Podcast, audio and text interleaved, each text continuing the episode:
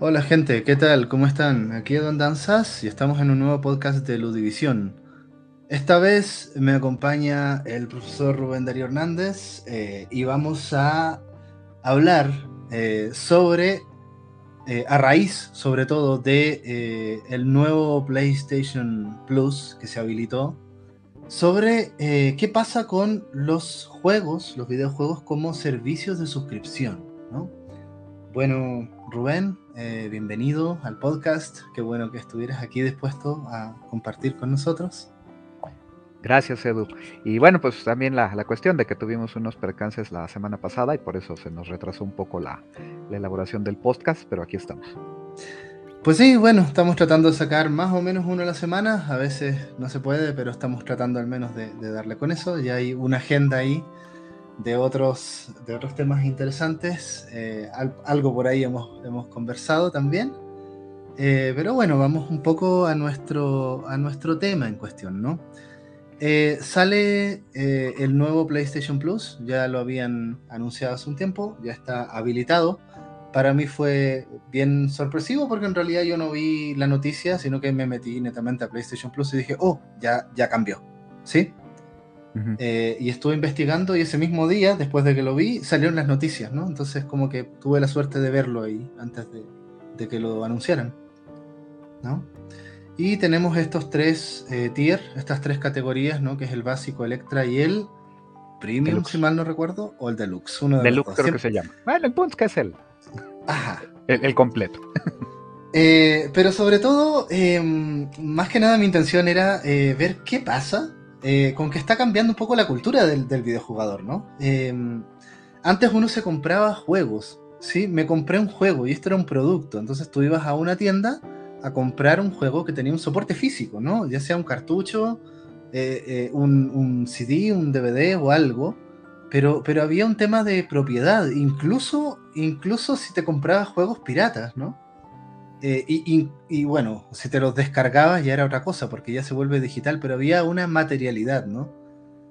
todo eso parece que está pasando la historia, básicamente, salvo para los coleccionistas. ¿no? Mira, yo creo que es algo que no va a desaparecer del todo, porque como bien lo señalas, hay toda una serie de, cuestiones culturales alrededor de esa idea de posesión, aunque también esta posesión es una cuestión algo abstracta, porque de alguna manera tu, juego, tu, videojuego, básicamente siempre ha sido un producto bastante abstracto. Piénsalo en el sentido, si tú tienes un set de ajedrez, tienes tu tablero, tienes tus piezas, podrías tener tu reloj, podrías tener toda una serie de accesorios, y en cierto nivel, esos materiales como tal son el, material del juego, pero no son el juego. El juego es realmente la actividad sobre la cual estaríamos moviendo esas piezas, colocando elementos, eliminándolos del tablero, cambiando el control de turno, etcétera, etcétera. Pero es toda una infraestructura, es, vamos, es, un medio de soporte. Pero realmente el juego es la acción, es, es, un proceso que solo ocurre de manera dinámica al momento de, jugar. ¿Vale? Bueno, hay una abstracción del juego en términos de reglas, fines, ¿no? Pero que en realidad uno lo vive como gameplay, ¿no? Incluso del ajedrez. Eh, juguemos ajedrez, ¿no? Pero piensa que hay jugadores que se pueden aventar partidas de ajedrez eh, a ciegas, sin tablero, por correo. Eh, era una, mecánica, una forma de jugar ajedrez hace mucho tiempo. Incluso es, común en películas que te lo plantean, ¿no? Que de pronto están las personas platicando, se supone que están llevando su partida mental, y de pronto uno dice, peón a E6. Ah, caray, ya me acaba de hacer la jugada, ¿no? y, Qué capacidad de, retención. Anda, eh, ponle que hay una hay una capacidad intelectual detrás para poder hacer esa representación, un poquito valga la expresión virtual del tablero, de, la partida, pero el juego está en la cabeza de las personas. Está ocurriendo en un nivel completamente abstracto. Es tangible en el sentido de que existe como esos patrones cerebrales o la forma en que nuestros cerebros estén este, representando todo ese, todo ese sistema, pero al final es una abstracción. Lo único que ha pasado tecnológicamente es esos medios de soporte son una manera de traducirle a otras personas que quizá no tienen tal desarrollo de esas habilidades, pues les, van construyendo esas representaciones. Como en la literatura, digamos, ¿no? Que va por ahí. que tú proceses, tú imagines. Exactamente, y de, igual manera, el libro es un material que está eh, están almacenándote, son un medio de soporte para la abstracción del acto intelectual de leer. Y, derivado de él, el de imaginar lo que estás leyendo, ¿no? Entonces fíjate cómo esa parte está muy interesante y de que ahora solamente hemos ido cambiando e incluso haciendo todavía más abstractos los medios de soporte. Pensémoslo en esta lógica, los primeros videojuegos, la era del Atari, los cartuchos eran cartuchos porque literalmente eran circuitos integrados con la lógica a nivel de compuertas y transistores del juego.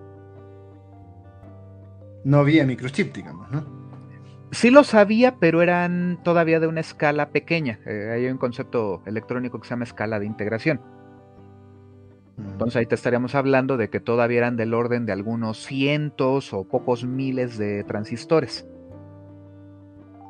Ya para la era del NES se aumenta esa, esa este, escala de integración para los del Super Nintendo más y ya de lo que fue último para NES, estamos hablando de una máxima escala de integración, pero ya también elevarla empezaba a disparar los costos del puro medio de soporte. Y por eso se empezó a popularizar pues, los discos compactos, posteriormente los DVDs y ahora pues tenemos Blu-rays, ¿no? Eh, ok, ok, pero en, el caso de los videojuegos en particular, ¿no? Eh, al menos cuando uno piensa, no sé, desde tal vez, es que, es que la gran mayoría, por ejemplo, de las generaciones de consolas funcionó con algo que era un soporte que eh, tú lo, lo conseguías, lo comprabas, ¿no? y tenías un soporte físico como un producto que era el juego. Entonces, y tú puedes ponerlo y ahora, bueno, aparece el display del juego, la pantalla y tu experiencia y lo que tú fantaseabas, ¿no? Todo lo virtual, pero había un soporte que tú comprabas en el mercado. Era, sí, deme, deme un algo que es el juego. Y tú eras propietario además del juego, esa es la otra cosa, ¿no? Eh, es que ahí es este donde entramos en este, en este rollo, digo, y ahí nos ponemos en una cosa bastante interesante, Reitero, eras dueño del soporte. Y técnicamente se te autorizaba legalmente a poseer la copia abstracta que contenía ese medio de soporte. Pero es que eh, desde el sentido común pasaba lo mismo con los VHS.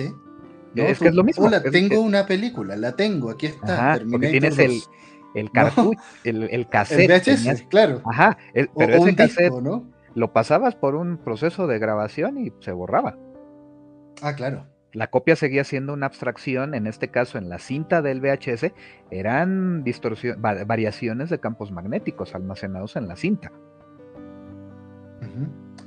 A ver, pero es lo mismo. En, en varios niveles sí, Incluso pensémoslo en este sentido, Edu, para la época de la Commodore 64 y esas primeras PCs este, de escritorio, recordemos que los medios de almacenamiento eran de cinta, cassettes como los que en realidad eh, en general estábamos mucho más acostumbrados a escuchar música. Ajá, yo, yo estoy familiarizado con la Atari 900, que es esta computadora que tenía casetera, ¿no? Exacto. ¿Por qué? Porque esa era la manera de almacenar datos en aquel tiempo cargando bloques, ¿no? Y eso era, y, además cargando eh, en algo que era muy susceptible a variaciones, que eran este, datos almacenados de forma este, magnética, electromagnética. Y de repente te decía, eh, ocurrió un error, rebobina dos vueltas hacia atrás para que cargue de nuevo el bloque. ¿sí? Claro, eh, porque ese era el punto, o sea, los datos venían guardados secuencialmente. Acuérdate, ese es el gran ese es el gran asunto técnicamente nunca fuimos dueños del software. Mm, porque el software estaba almacenado mediante algún proceso físico que ya va más allá de la comprensión general de, lo que son campos magnéticos, de lo que serían valores de voltaje o su ausencia, presencia, ausencia de luz. ¿Sí me explico? Siempre han sido, siempre hemos adquirido en esa lógica medios de soporte que son copias de algo que está inscrito ahí. Pero es que para mí la metáfora más, más elemental de esto es el libro, ¿sí? Y, es lo mismo. Es exactamente lo mismo. Tienes un medio de soporte físico que es el papel, sobre el cual se aplica otro medio de soporte físico que es la tinta, y las, valga la expresión, las manchas que se colocaban sobre ese papel, nuestros cerebros eran capaces de traducirlos a, una estructuración que pues, llamamos lenguaje escrito, ¿no? Hoy seguimos haciendo traducciones a otros lenguajes, pero ya son con componentes audiovisuales, con componentes lúdicos. Claro, porque tú puedes tener una, qué sé yo, Don Quijote en, fotocopia, ¿no? O en una edición de tapa dura eh, muy bonita y todo. Exacto. Y cambia el soporte y de repente la, fotocopia, bueno, es ilegal hacerlo, pero en realidad te saldría tal vez más barato que, que esta otra edición pero en, rigor, el programa, entre comillas, o sea, el texto, es el mismo. Así es. ¿Por qué? Porque volvemos al punto. Ese, ese texto existe, existe de alguna manera en el soporte, pero está, por así decirlo, inerte. Solo hasta que lo lees empieza a cobrar vida, empieza a existir eh, para, para la persona que está leyendo al leer haces como el gameplay, entre comillas, o la reproducción o la, el acto de vivir ese libro. Incluso llamémoslo así para, para respetar la analogía. Sería un replay. ¿Un replay? No, replay de lectura. Ah, replay. Eh, ah, como el gameplay. Como piensa que el gameplay viene siendo el acto de lectura lúdica. Pero es que cuando tú le pones play a una película, le pones play. Lo, la, ¿Sí? Bueno, es porque hay cuestiones del idioma inglés, ¿no? Pero. Y, en música también, es que es muy curioso, ¿no? Porque justo Huitzinga le da mucho a ese tema lingüístico, ¿no? Pero, pero hay algo similar, hay una analogía entre escuchar un disco, ver una película, eh, jugar un videojuego y leer una novela, ¿no? Estamos ejecutando. E incluso piensa que en muchos sentidos también la construcción de esos materiales que son jugados, en el sentido de la idea play, normalmente no fueron creados por el, escucha, el visor, el jugador. No recuerdo si en el teatro también aplica, pero en alemán sí, porque Spiel es también actuar y aparte jugar, ¿no? Ahí por em, influencia de la lengua sajón, la raíz común que tienen los sajones y los ingleses de, como lengua. Pero sí, todo, todo finalmente está, eh, pasa por ese verbo, de, que, tiene que ver con el jugar, escuchar, reproducir, imaginar. Interpretar. Interpretar. Así es. Eh, digo, porque va en eso, pero fíjate cómo nos remite a la acción humana. O sea, todos estos, y por eso los libros, las películas, eh, las partituras, los, los DVDs de videojuegos, son medios de soporte nada más. Entonces uno no es dueño del programa, porque en realidad Además, tampoco uno se mete mucho con el programa, sobre todo en términos de eh, cómo está registrado, no sé, un, un disco de vinilo. Así A mí, a mí me queda simplemente la experiencia sonora de la música, ¿no? Exacto. que me gusta, Interactúas con esos materiales, pero en niveles que van, van de una manera muy diferente. O sea, es, en, muchos aspectos no afectas el contenido es, eh, eh, específico del material o de la, de la obra, para, diferenciarla en ese sentido, como, como la abstracción de la obra. Tú puedes jugar el Den Ring, pero estás jugando el Den Ring. No puedes cambiar que es, que es el Den Ring, aunque tú puedas de pronto eh, explorar las posibilidades del medio y, romper algunas de esas reglas. Eh, bueno, dejando de lado el, el modding, ¿no? Incluso el modding es otra cosa, porque son agregados, pero que ojo, tienen que acabar soportados en algún lado. Aún esas modificaciones se convierten en datos que tienen que estar almacenados en algún medio de soporte. Ok, ok, pero al menos desde la experiencia de, un consumidor de videojuegos, ahora sí volviendo al tema, no, eh, antes tú comprabas juegos, ahora tú compras algo que es como una entrada a un mundo de videojuegos, ¿no? Eh, y justo yo, yo quería hablar un poco de la experiencia de los salones de arcade, las maquinitas, ¿no? En Chile se le llamaban los videos, voy a ir a los videos, ¿no? Sí. Eh, y resulta que tú llegabas a un lugar y tenías muchas máquinas, ¿no? Eh, y tú tenías que poner la monedita en la que tú querías, pero tú tenías, al llegar al, salón de arcade, en general habían muchas máquinas, ¿no? Y tú elegías a cuál jugar, mediado por la ficha o la monedita, ¿no? Así es. Entonces, creo que la experiencia del videojuego en general, al menos desde la experiencia que me tocó vivir a mí, no sé cómo será, pero siempre ha sido una experiencia de diversidad de títulos, ¿no? Eh, de, vamos a jugar videojuegos en plural y hay muchas experiencias distintas. Y, claro. Y, al menos yo cuando niño, 7, 8 años, ¿no? Eh, bueno, tenemos 10 juegos por ahí o con los amigos. Eh, en Chile se rentaba mucho, por ejemplo. Y, tú tenías esa experiencia plural, ¿no? O sea, el, jugar muchos juegos y el tener de repente las colecciones me parece que es una experiencia tradicional. Ahora, con esto, digamos, con, por ejemplo, PlayStation Plus, qué sé yo, Electra tiene como acceso a 500 juegos, ¿no? Entonces es una biblioteca, una ludoteca, por decirlo así, ¿no? De hecho, sí, de, justo te iba a plantear esa analogía.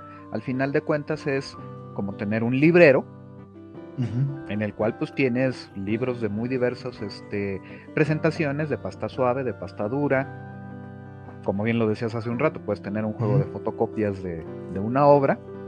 Hoy tenemos Kindles, hoy tenemos este, lectores para celulares, tenemos audiolibros.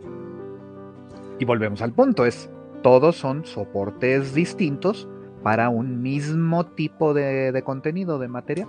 Fíjate que yo eh, pongo una inteligencia artificial que me lee los libros, ¿no? Pero es lo mismo al final te los traduce a una manera de interpretarlos. Ajá, por audio. por audio, exacto. Pero sí, es lo mismo finalmente, solo que traducido en audio en vez de eh, grafía, ¿no? Lo, visual. Eh, algo que, interpretarías visualmente. Incluso piénsalo así, eh, ya puede haber este, traductores a Braille de, para libros el lenguaje braille de los ciegos, ¿no? Ajá. De las personas no videntes ahí. Mira qué interesante. Piénsalo en ese sentido, o sea, la persona tiene una especie de tecladito, pero sobre él en realidad se levantan pequeños este, pines. Mm. E incluso se pueden ir desplazando para que la persona emule el acto de, leer un libro en braille. Oye, qué interesante, ¿eh? Y, obviamente con eso, pues él puede leer bajo la forma en que él puede procesar sensorialmente esa, esa información. Pero a la larga, o sea, el código siempre es el mismo. ¿No? Más allá del, material o incluso de la modalidad, ¿no? Porque tú puedes tener un libro escrito. Eh, Más que el código, el mensaje. El, mensaje es el mismo, lo que ha cambiado son los códigos y los medios. Bueno, sí, ¿eh? Bueno, sí, pero el mensaje termina siendo el mismo. Y tú puedes traducir a distintos códigos, ¿no? De, ah, Exacto. Eh, escritura a voz a braille, ¿no? Así es. Entonces, eh, bueno, pero ¿qué pasa con, el tema de la propiedad, por ejemplo? En, realidad, lo que me estás planteando es como, nunca hemos sido dueños del código. Como tal, no. Hemos sido dueños de, eh, vamos, la ilusión, porque me, viene mucho a la mente, ya desde estos canales que hemos este, criticado bastante, especialmente youtubers españoles, Acelandia, Gino Gamer. Eh, de que, por ejemplo, ellos se ponen a defender ciertas posturas que de pronto dices, no, es que no le han avanzado, no han profundizado en. Me acuerdo uno de, de Zelandia que decía que este, el, fiasco, el fraude del formato físico. Porque él decía es que nos han engañado porque al final nuestros juegos pues, no están ahí. Tú dices, no, sí están. Lo que no estás comprendiendo es de que son medios de soporte. O sea, no estás pagando, pongámoslo ahorita costos actuales, no estás pagando 1.500 pesos por un DVD o un Blu-ray. Estás pagando por los datos binarios, por, tener acceso a una copia de los datos, acceso a un medio de soporte de los datos binarios almacenados en, el, en ese formato para que un dispositivo capaz de leerlos y presentarlos pueda hacerlo. Dice, y es que el engaño de que este, los tenemos que instalar, pues sí, compadre, porque resulta que tu unidad óptica es más lenta que una unidad de disco duro e incluso mucho más lenta que una unidad de estado sólido, ¿no? ¿Y por qué necesitas instalarlos? Porque pues, la velocidad a la que se tienen que procesar, ya la unidad óptica ya no es capaz de, aguantarla. La petición de datos va a ser tan grande que la unidad de disco no va a alcanzar a mandarte los datos en, sincronía. Se te va a poner lento, sí, va a haber lag y todo, ¿no? Bueno, ahí ya no se le llamaría lag, porque el lag solo aplica en conexiones de red. ¿Qué sería un delay? Habría delays, habría retrasos, habría una, la famosa pérdida de rendimiento. ¿Por qué? Porque el juego sí podría procesarse, pero no te, va, no te lo va a ejecutar a, la velocidad a la que ya eh, estamos acostumbrados a jugar los juegos. Pero, a ver, entonces es como tú ahora, con los nuevos servicios, ¿no? Tú pagas una especie de suscripción a una biblioteca, ¿no? Sería la, la metáfora, ¿no? Así es. O sea, en vez de eh, comprarte libros en librerías, ahora tú pagas suscripciones y vas a la biblioteca. ¿Sí? En la biblioteca te pueden prestar el libro que tú quieras. Em, y ahora, además, como no es material, el libro se copia, básicamente. Entonces, puedes tener infinitas copias para. No, nunca vas a tener el problema de la biblioteca, de que no puedes acceder porque en realidad no hay copias. No, pero es que ya las copias son infinitas, ¿no? Exacto, más bien porque son copias. el, el, asunto es de que siempre se había creído la ilusión de que eres dueño de, una, de un original. Mm. Y, además te lo venden así, sobre todo para las ediciones premium de, los, de, muchos juegos, ¿no? Porque hay que sacarle lana a la gente de alguna manera, ¿no? Sí, ojo, eh, ahí cuando te dicen, es que te estoy vendiendo la versión, la edición ultra deluxe y no sé qué, pues algo que traiga el coleccionable, porque pues ahí sí, tu figurita de Malenia o del Batarang de Batman, ¿te acordás que se causó controversia porque se quejaban de que estaba en malas condiciones? Ah, ya, no, no, y, ahí sí te vuelves dueño de la figura del, del, este, del, artefacto que te están este, ofreciendo, ¿no? y aún así, todo ese material siguen siendo copias. Fíjate, en eh, eh, Horizon Forbidden West, la edición regala, que venía todo menos el juego. Una controversia por eso, ¿no? Eh, tiene un montón de cosas, pero el juego te lo compras aparte, ¿no? O sea, en fin.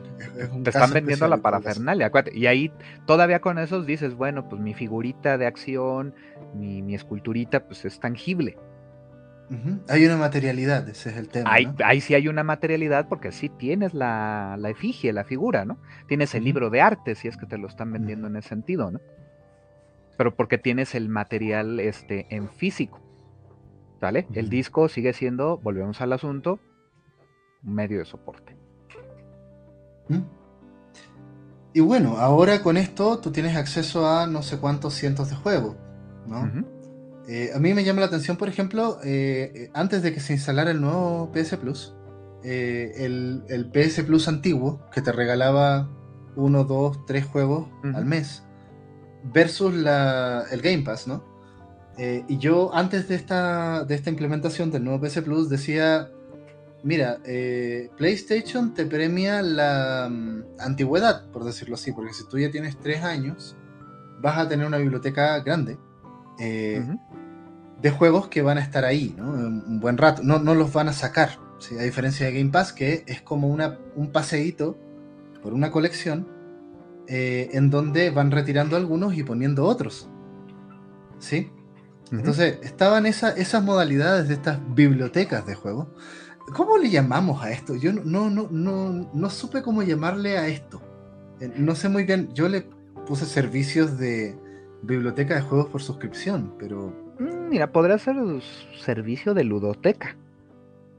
Es que es eso lo que te están ofreciendo finalmente. Técnicamente te ofrecen eso. A una ludoteca, una videoludoteca. Así es. Y, va por ahí. Ahora, tienen sus diferencias los modelos. Por ejemplo, PlayStation Plus, eh, tan pronto expira tu, membresía, los juegos que has descargado gratuitos dejan de operar. Ajá obviamente reactivas tu membresía, vuelven a funcionar. ¿Por qué? Porque están ligados a que tengas una membresía activa. Microsoft Gold, los juegos que descargas de Gold, si, los conservas, las copias, sí las puedes seguir jugando. Aún con una membresía ya vencida. o, desactivada. Ahí sí te vuelves dueño de la copia, porque esa copia se queda registrado en tu cuenta que pues la compraste y que puedes descargar el material cuando lo necesites. Claro, dependes de que pues siga estando disponible. Claro, porque finalmente han retirado juegos antiguos, ¿no? Sobre todo el problema que ocurrió con la falta de soporte para PlayStation 3 y PlayStation Vita, ¿no? Eh, que se echaron para atrás finalmente, ¿no? Los de Sony y, siguieron dando soporte, pero uno se pregunta hasta cuándo. Y sobre todo ahora, ¿no? Con el tema de la retrocompatibilidad. Mira, ahí obviamente cuando ya hablas de que va a haber esa retrocompatibilidad, sabes que por lo menos va a seguir existiendo esos juegos van a seguir existiendo, aunque posiblemente ya sean ports, ya sean este, versiones revisadas, o en este caso versiones ya de máquina virtual, porque normalmente cuando tú juegas un videojuego por, este, por nube, lo que hace el sistema es que realmente te enlazas a una máquina virtual en algún servidor que tenga la, en este caso Sony, Microsoft, que te va a procesar los datos del juego y tú básicamente vas a estar streameando dos cosas de, tu terminal, de tu consola hacia el servidor, los datos de entrada. Movimientos de palanca, botonazos, etc. El juego, la máquina virtual en el servidor X en la nube, va a hacer el procesamiento de los datos va a ejecutar el juego, literalmente esa máquina virtual, y lo que te va a estar streameando es básicamente la salida, es decir, imagen y sonido. Eh, a ver, ahí me imagino yo que lo que tú streameas hacia arriba, lo que tú subes, es, una cantidad de información mucho menor que la que tú bajas. Así es, efectivamente. Porque además, o sea, las conexiones en general son asimétricas en la actualidad en México, al menos, ¿no? Esto que tenía nuestro compañero Guillermo, de que se consiguió una conexión simétrica, que era 50 de subida, 50 de bajadas, 50 megas, ¿no? Em, eso, eso, es como excepcional y requiere como fibra óptica en general en todos lados, ¿no? Eh, por lo que pregunté también aquí en la compañía, yo estoy con Easy, y pregunté y me dijeron no, porque no hay, hay un tema de infraestructura ahí, ¿no? Que tiene que ver con la fibra óptica. Sí, lo que pasa es que necesitan tener la capacidad de procesar la entrada y salida simultánea de datos. Mm. Entonces, casi siempre pues, la tienen que hacer asimétrica y pues, se ha analizado qué es lo que normalmente se hace más. Más que enviar datos, generalmente descargamos datos o recibimos datos. Sí. Eh, y en los juegos queda muy claro. Mm. Para, para mapear todo lo que, lo que hiciste con un control, piensa que se diera el hipotético caso de que alguien presionara literal todos los botones y, moviera, y al mover las palancas pudiera estar moviendo dos ejes, nada más. Entonces imagínate lo que sería presionar, este, estamos hablando de aproximadamente 8, si tomamos el pad digital son otras cuatro direcciones, hablamos de 12, los tres botoncitos que suelen ser de control, 15. Y este, y a lo mejor apretando todavía los L3, R3, hablamos de 17 este, botones presionados quizás simultáneamente, más valores analógicos de los, de los sticks. Dos datos en cada eje, son cuatro datos. Generalmente esos son de tipo este, flotante, o sea, con, números decimales, con componente decimal. Y los demás pueden ser booleanos porque simplemente presionaste o no un botón. Tal vez los gatillos este, podrían contar, si son analógicos, cuentan como un par de datos extra de, numérico con decimales. Entonces, por lo regular, los datos de, números enteros te andan requiriendo de 6 a 12 eh, bytes. Y cada botón individualmente equivale a un, bit nada más. bueno, a ver, ahí, Ahí me queda la duda porque con el control, al menos si vemos en juegos de PlayStation 5, eh, no sé si influye un poco el audio del control, los gatillos adaptativos y todas este, estas tecnologías que están ahí. Mm. Mira, pudiera aumentar el, volumen de datos, pero significativamente, por ejemplo, el audio de tono es un audio que se estaría generando desde el... No, no lo eh, vamos. No se transmite. No necesariamente le puedes pedir al, o sea, el, sistema le puede pedir a la consola que haga ese procesamiento. Mm. Cuando los mandas por voz, o sea, si tú estás hablando, eso probablemente sí se tiene que samplear, se tiene que muestrear, Pero si te fijas, normalmente las comunicaciones en red no son exactamente una calidad de, disco compacto. Mm, porque no es necesario. el, cerebro también tiene esta gran capacidad de que con información incompleta, nuestro cerebro tiende a, organizar los datos y alcanzas a entender lo que te está diciendo alguien. ¿Sale? Y entonces sí puede aumentar ahí, pero no pasará de algunos, este, unos pocos kilobytes. Y que es manejable con las conexiones actuales aquí. Exactamente. Entonces, aún con eso, pero típicamente para que se sostenga la experiencia de juego básica, pues con que mandes la información de botonazos y palancazos con eso. Y esas, créeme, un kilobyte está sobrado para mandarte datos. Tienes de sobra. Nunca vas a tener problemas de retraso por input. Salvo el que el propio juego tarde en procesarlo. Pero ya es otra, mm. es de otra índole ese problema.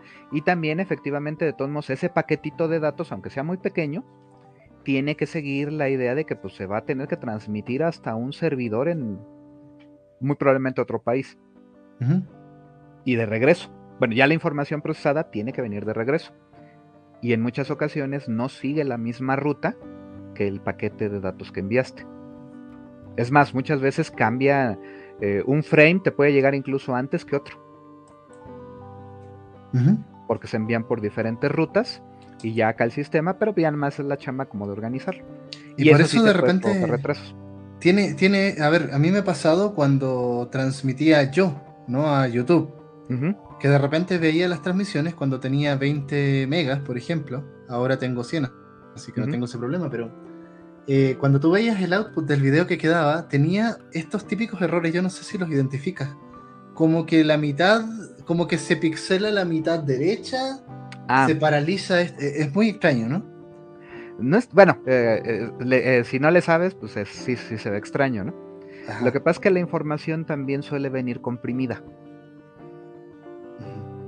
Eh, para que te des una idea, cuando estás descargando de algunas páginas web imágenes grandotas, no sé si te has fijado, eh, en ocasiones la imagen primero pasa de que se va resolviendo por franjas.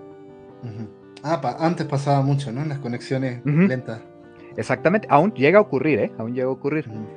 Pero también porque a lo mejor la información te la están pudiendo enviar a una velocidad menor.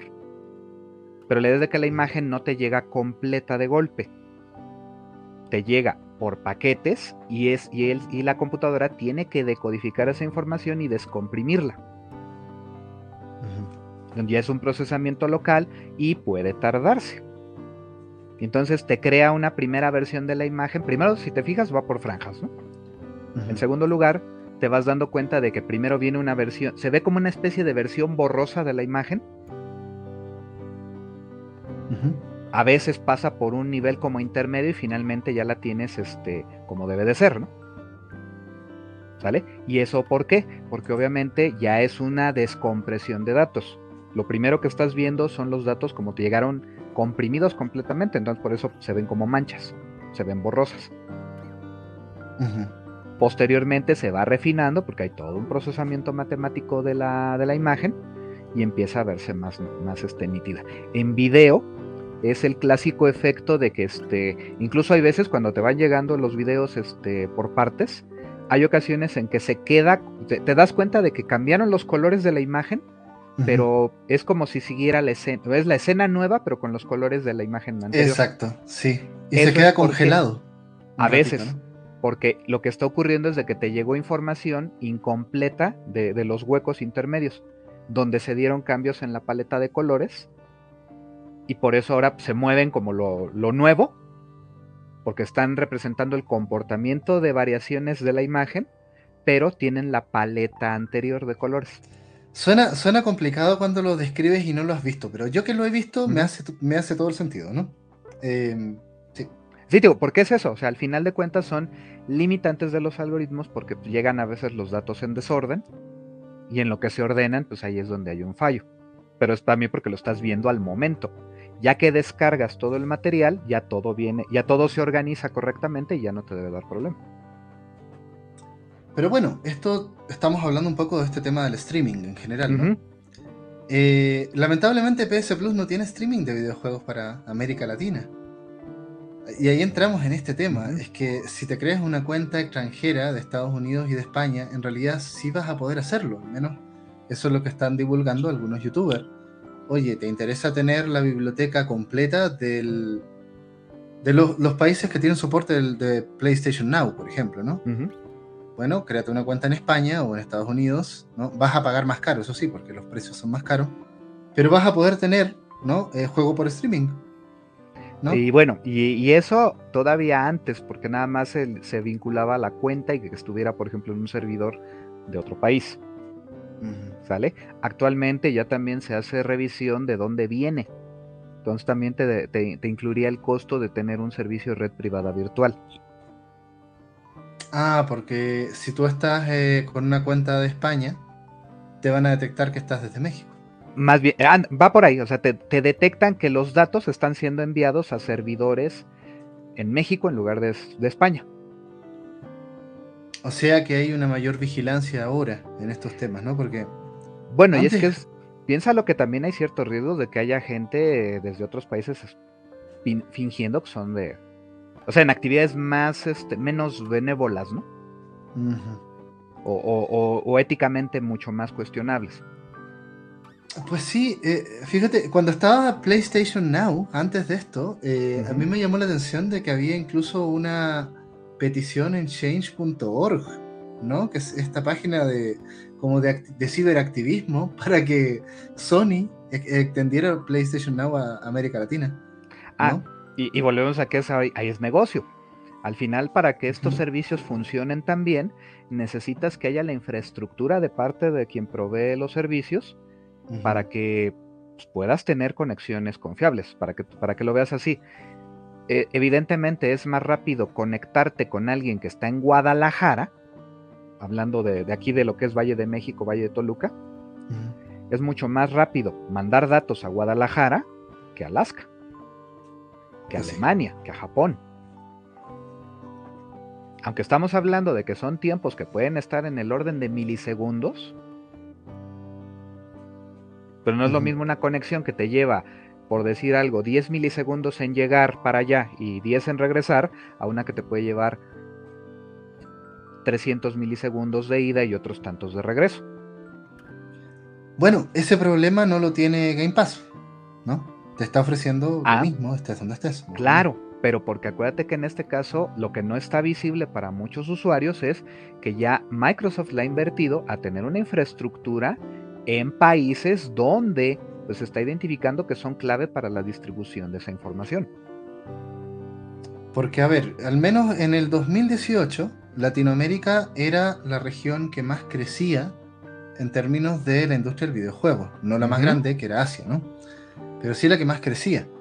Em, no sé si habrá cambiado mucho el escenario en estos cuatro años, pero dentro de todo creo que se sigue jugando mucho, sobre todo después de la pandemia. ¿no? Claro, pero eh, piénsalo en estos términos. Eso hace que las empresas, eh, Microsoft, Sony, Nintendo, pues de pronto tengan que ver la necesidad de fortalecer su infraestructura para dar abasto a esas regiones. Entonces, ¿qué ocurre? Microsoft la ha invertido en infraestructura que da de entrada. Siempre han sido los que han presumido pues, la mayor infraestructura para sostener juego en línea en su servicio de, Xbox, ¿no? Entonces, ¿qué ocurre? Ya tienen una infraestructura con centros de datos, centros de procesamiento a nivel mundial. Mm. Y en el caso de México es muy probable que tengan un centro de datos de esos. Y que probablemente esté alimentando a México y Centroamérica.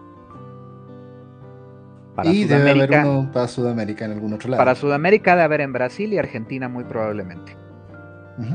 ¿Por qué? Porque se entiende que ellos son como los dos países de mayor población de la zona y por lo tanto pues también en teoría pues, tienen los mercados más grandes de Sudamérica hay toda esa infraestructura y ya, ya te estás asegurando de que tus comunicaciones no tienen que hacer enlaces de 15.000 kilómetros de distancia y si los logras reducir a 7.000, 5.000 kilómetros, pues está, ganas en velocidad y por lo tanto el servicio pues va a funcionar mejor. Ahora, a nivel, digamos, de consumidor, a, ver, ahora creo que viene, viene un asunto, ¿no? Una vez que se implementa, yo tengo PlayStation, ¿no? Conozco el sistema de Game Pass porque me han prestado la consola, me pareció bien interesante, eh, pero son experiencias distintas porque tienes la biblioteca de juegos. Ah, y esa es la otra cosa también, ¿no? Bueno, es que ya me voy a meter en otros temas, mejor le hago la pausa y voy a desarrollar este, este tema.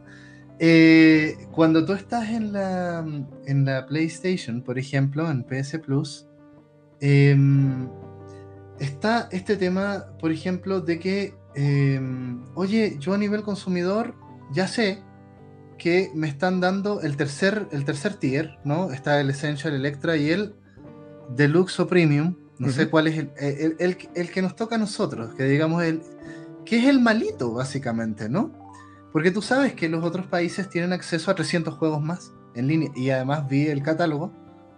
No, siempre me confundo entre Deluxe y Premium. No sé cuál es el, completo completo, ¿no? Pero... Eh, es que es uno de esos dos nombres nada más, es lo que te puedo decir. Ajá. Claro, eh, pero nos faltan 300 juegos en línea, además, ¿no? Que son los de PlayStation 3 y creo que hay algunos de Play 2, no lo recuerdo, ¿no? Mira, volvemos al punto ahora sobre esa, parte, esa base tecnológica. Sony en ese sentido piensa que, por ejemplo, para América Latina también ha sido como su mercado más ninguneado. Hay, más contenido de, Sony eh, de, para PlayStation en Europa que en, América. Bueno, América Latina, quiero decir. Entonces, volvemos al punto. Tal vez Sony no tiene una infraestructura tan potente para poder todavía mantener en, una en un nivel de operación adecuado ese servicio de streaming. Es cosa de tiempo. Ah, esperemos que sea así, ¿no? Y, también se entiende que depende de manera importante de cómo observen que está respondiendo la gente a esas suscripciones. Porque, desde el lado del negocio justifica la inversión. Ok, pero, pero en esa misma línea, así como, como lo están planteando, la, PlayStation Plus nueva, eh, entre la extra me parece muy interesante, ¿no? Y la, extra, eh, al tener acceso a este catálogo de juegos, lo que hablábamos un poquito antes, ¿no? O sea, si tú me estás diciendo que tengo que pagar como 70 y tantos dólares al año, eh, y me cuesta 70 dólares Demon Souls, ¿no? Pues no hay mucho que pensar, ¿no? O sea, salvo que quieras un juego muy reciente, ¿no? Y que no puedas esperarlo y que pagues los 70 dólares más impuestos que te va a costar lo que sea, ¿no? Eh, por ejemplo, el Den, Ring no está en, extra, ¿sí? Eh, si quieres jugar el Den Ring, lo tienes que comprar aparte. Y tampoco está Horizon Forbidden West. No. Está, está un demo de. Está un modo de prueba de 5 horas. Ajá, pero el juego como tal no. Pero, uh, ok, como, como el último tier, el premium o deluxe, ¿no? Tú sabes que le faltan 300 juegos por streaming y la gracia también del último tier es jugar juegos clásicos, ¿no? Y estos son juegos clásicos los que te están quitando. Entonces, los que tienen acceso ahora son alrededor de 50 juegos, ¿no? Los que son clásicos no remasterizados, porque además, esa es la otra, porque si te, te ponen Crisis Remastered, que en realidad, claro, es un juego antiguo remasterizado, pero que salió creo que cuando, este año, más o menos, ¿no? El año pasado. El año pasado. Entonces son juegos, estos, estos remasters son juegos nuevos, la mayoría de los casos, ¿no? Eh, que, salieron remasterizados muy recientemente, ¿no? Entonces, eh, el tema de, cuando yo planteaba esto de la biblioteca de Alejandría del videojuego, ¿no? Al menos en la línea de, de Sony, ¿no? poder acceder ¿no? a títulos de todas las consolas anteriores, que, es una promesa, por decirlo así, de este servicio también, ¿no? Y en particular de el Deluxe y del, y del Premium, ¿no? Eh, está muy reducida, ¿no? La biblioteca de juegos clásicos. No sé qué te parece. Yo vi como 40 juegos, 40, 50, ¿no? Y... Mm, volvemos al punto, es que son servicios que de nuevo los están echando a andar, necesitan fortalecer infraestructura y que en función de la respuesta que van teniendo de suscriptores, incluso hasta la presión que pudieran llegar a ejercer, va a ir justificando que le inviertan. Mm. Claro, de todos modos te siguen ofreciendo algo más que la versión extra. Y pues habrá quien esté dispuesto a pagarla. O cubrió la diferencia porque pues se le renovó recientemente su suscripción básica. Llega la apertura a, los nuevos paquetes, dices pues pago la diferencia y empiezo a ver qué onda, ¿no? Y este otro servicio de probar juegos nuevos. Eh, yo al principio pensé que eh, se referían a demos. Y me parece un poco raro porque en realidad en Play 4, por ejemplo, tú tienes acceso a demos de muchos juegos sin problema, ¿no? No sé si había que pagar PlayStation Plus, ¿no? Para tener acceso a demos. Creo que no. No, de algunos, bueno, no con todos los demos, había algunos que sí eran de acceso gratuito y otros sí tenías que estar este, suscrito, que también son prácticas que tienen los estudios. Eh, piénsalo así, Edu, con el rollo de las betas. Las pruebas beta. De hecho, hay toda una, serie de malas prácticas alrededor de las versiones beta, de las pruebas beta. ¿Mm? No todos los estudios incurren en eso, pero algunos sí caen en ello porque, eh, ahí te va, una prueba beta es una prueba en condiciones controladas todavía, pero ya de la operación del juego, básicamente en, su versión final. ¿Sale? El asunto es este. Se supone que es, parte de un ciclo de desarrollo de un, juego. Del software en general, pero en el caso de un juego necesitas probarlo. Por ejemplo, lo que les llaman las famosas pruebas de estrés. ¿Qué sería eso? ¿En qué consiste? Tú básicamente, pues esto, si te fijas, las pruebas de estrés normalmente ocurren en juegos que son multiplayer, en línea. Bueno, la idea es esto.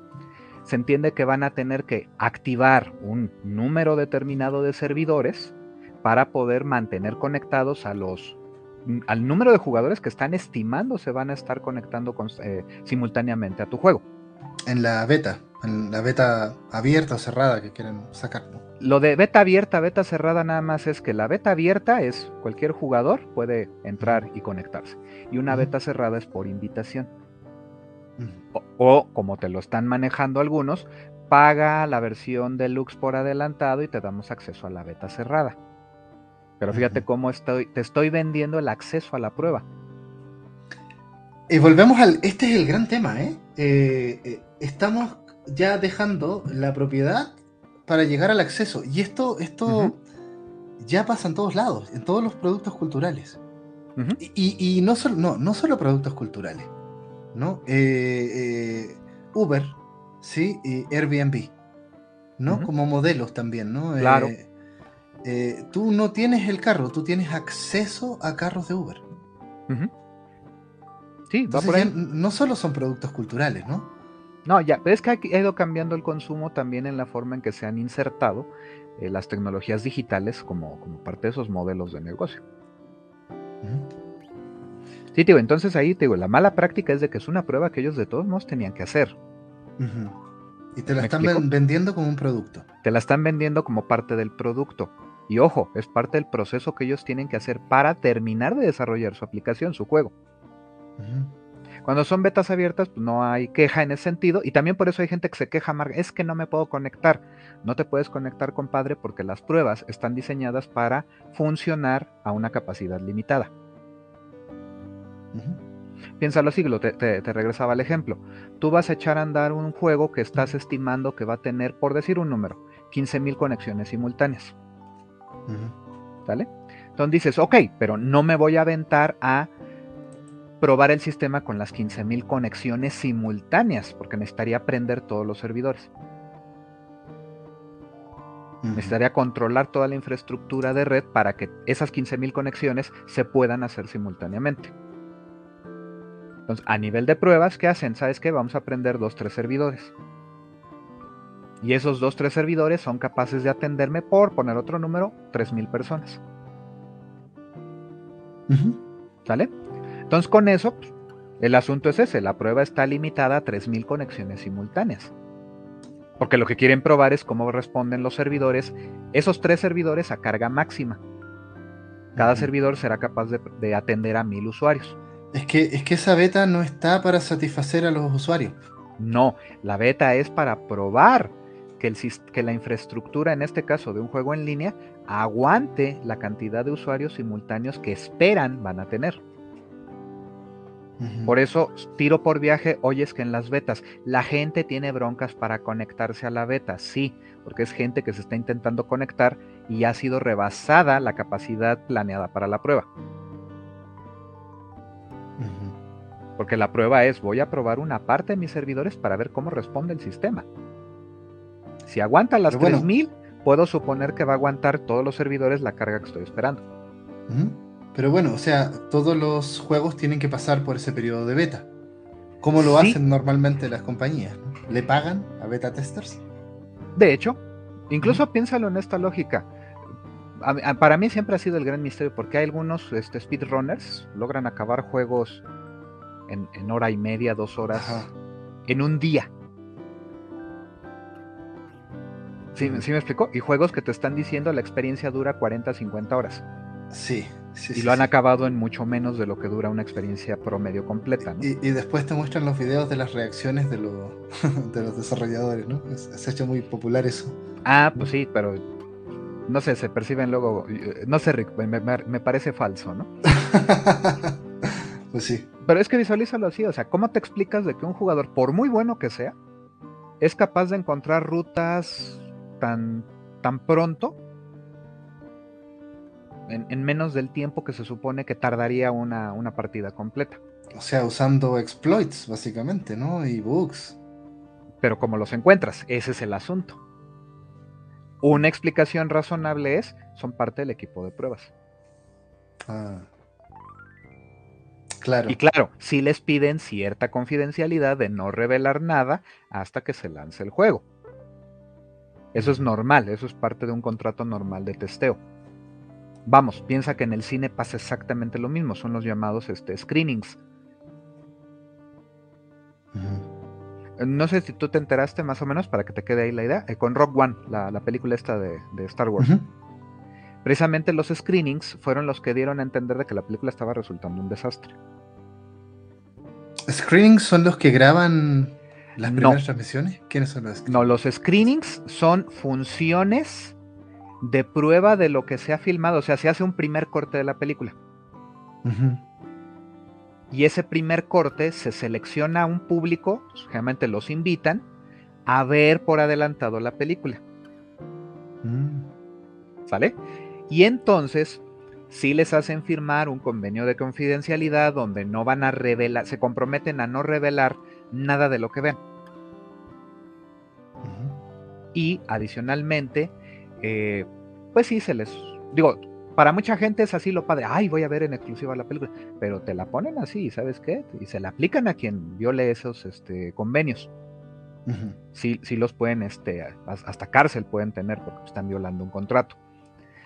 Y la idea es eso, ven la película y terminando la proyección contestan una encuesta, un cuestionario, donde pues tienen que dar sus impresiones, sus percepciones y ese público de prueba puede tumbar la idea original de una película. Porque Normalmente como que motiva modificaciones, ¿no? Claro, porque la idea es de que esos públicos que están seleccionando para esas funciones son personas que son típicamente el público objetivo de la película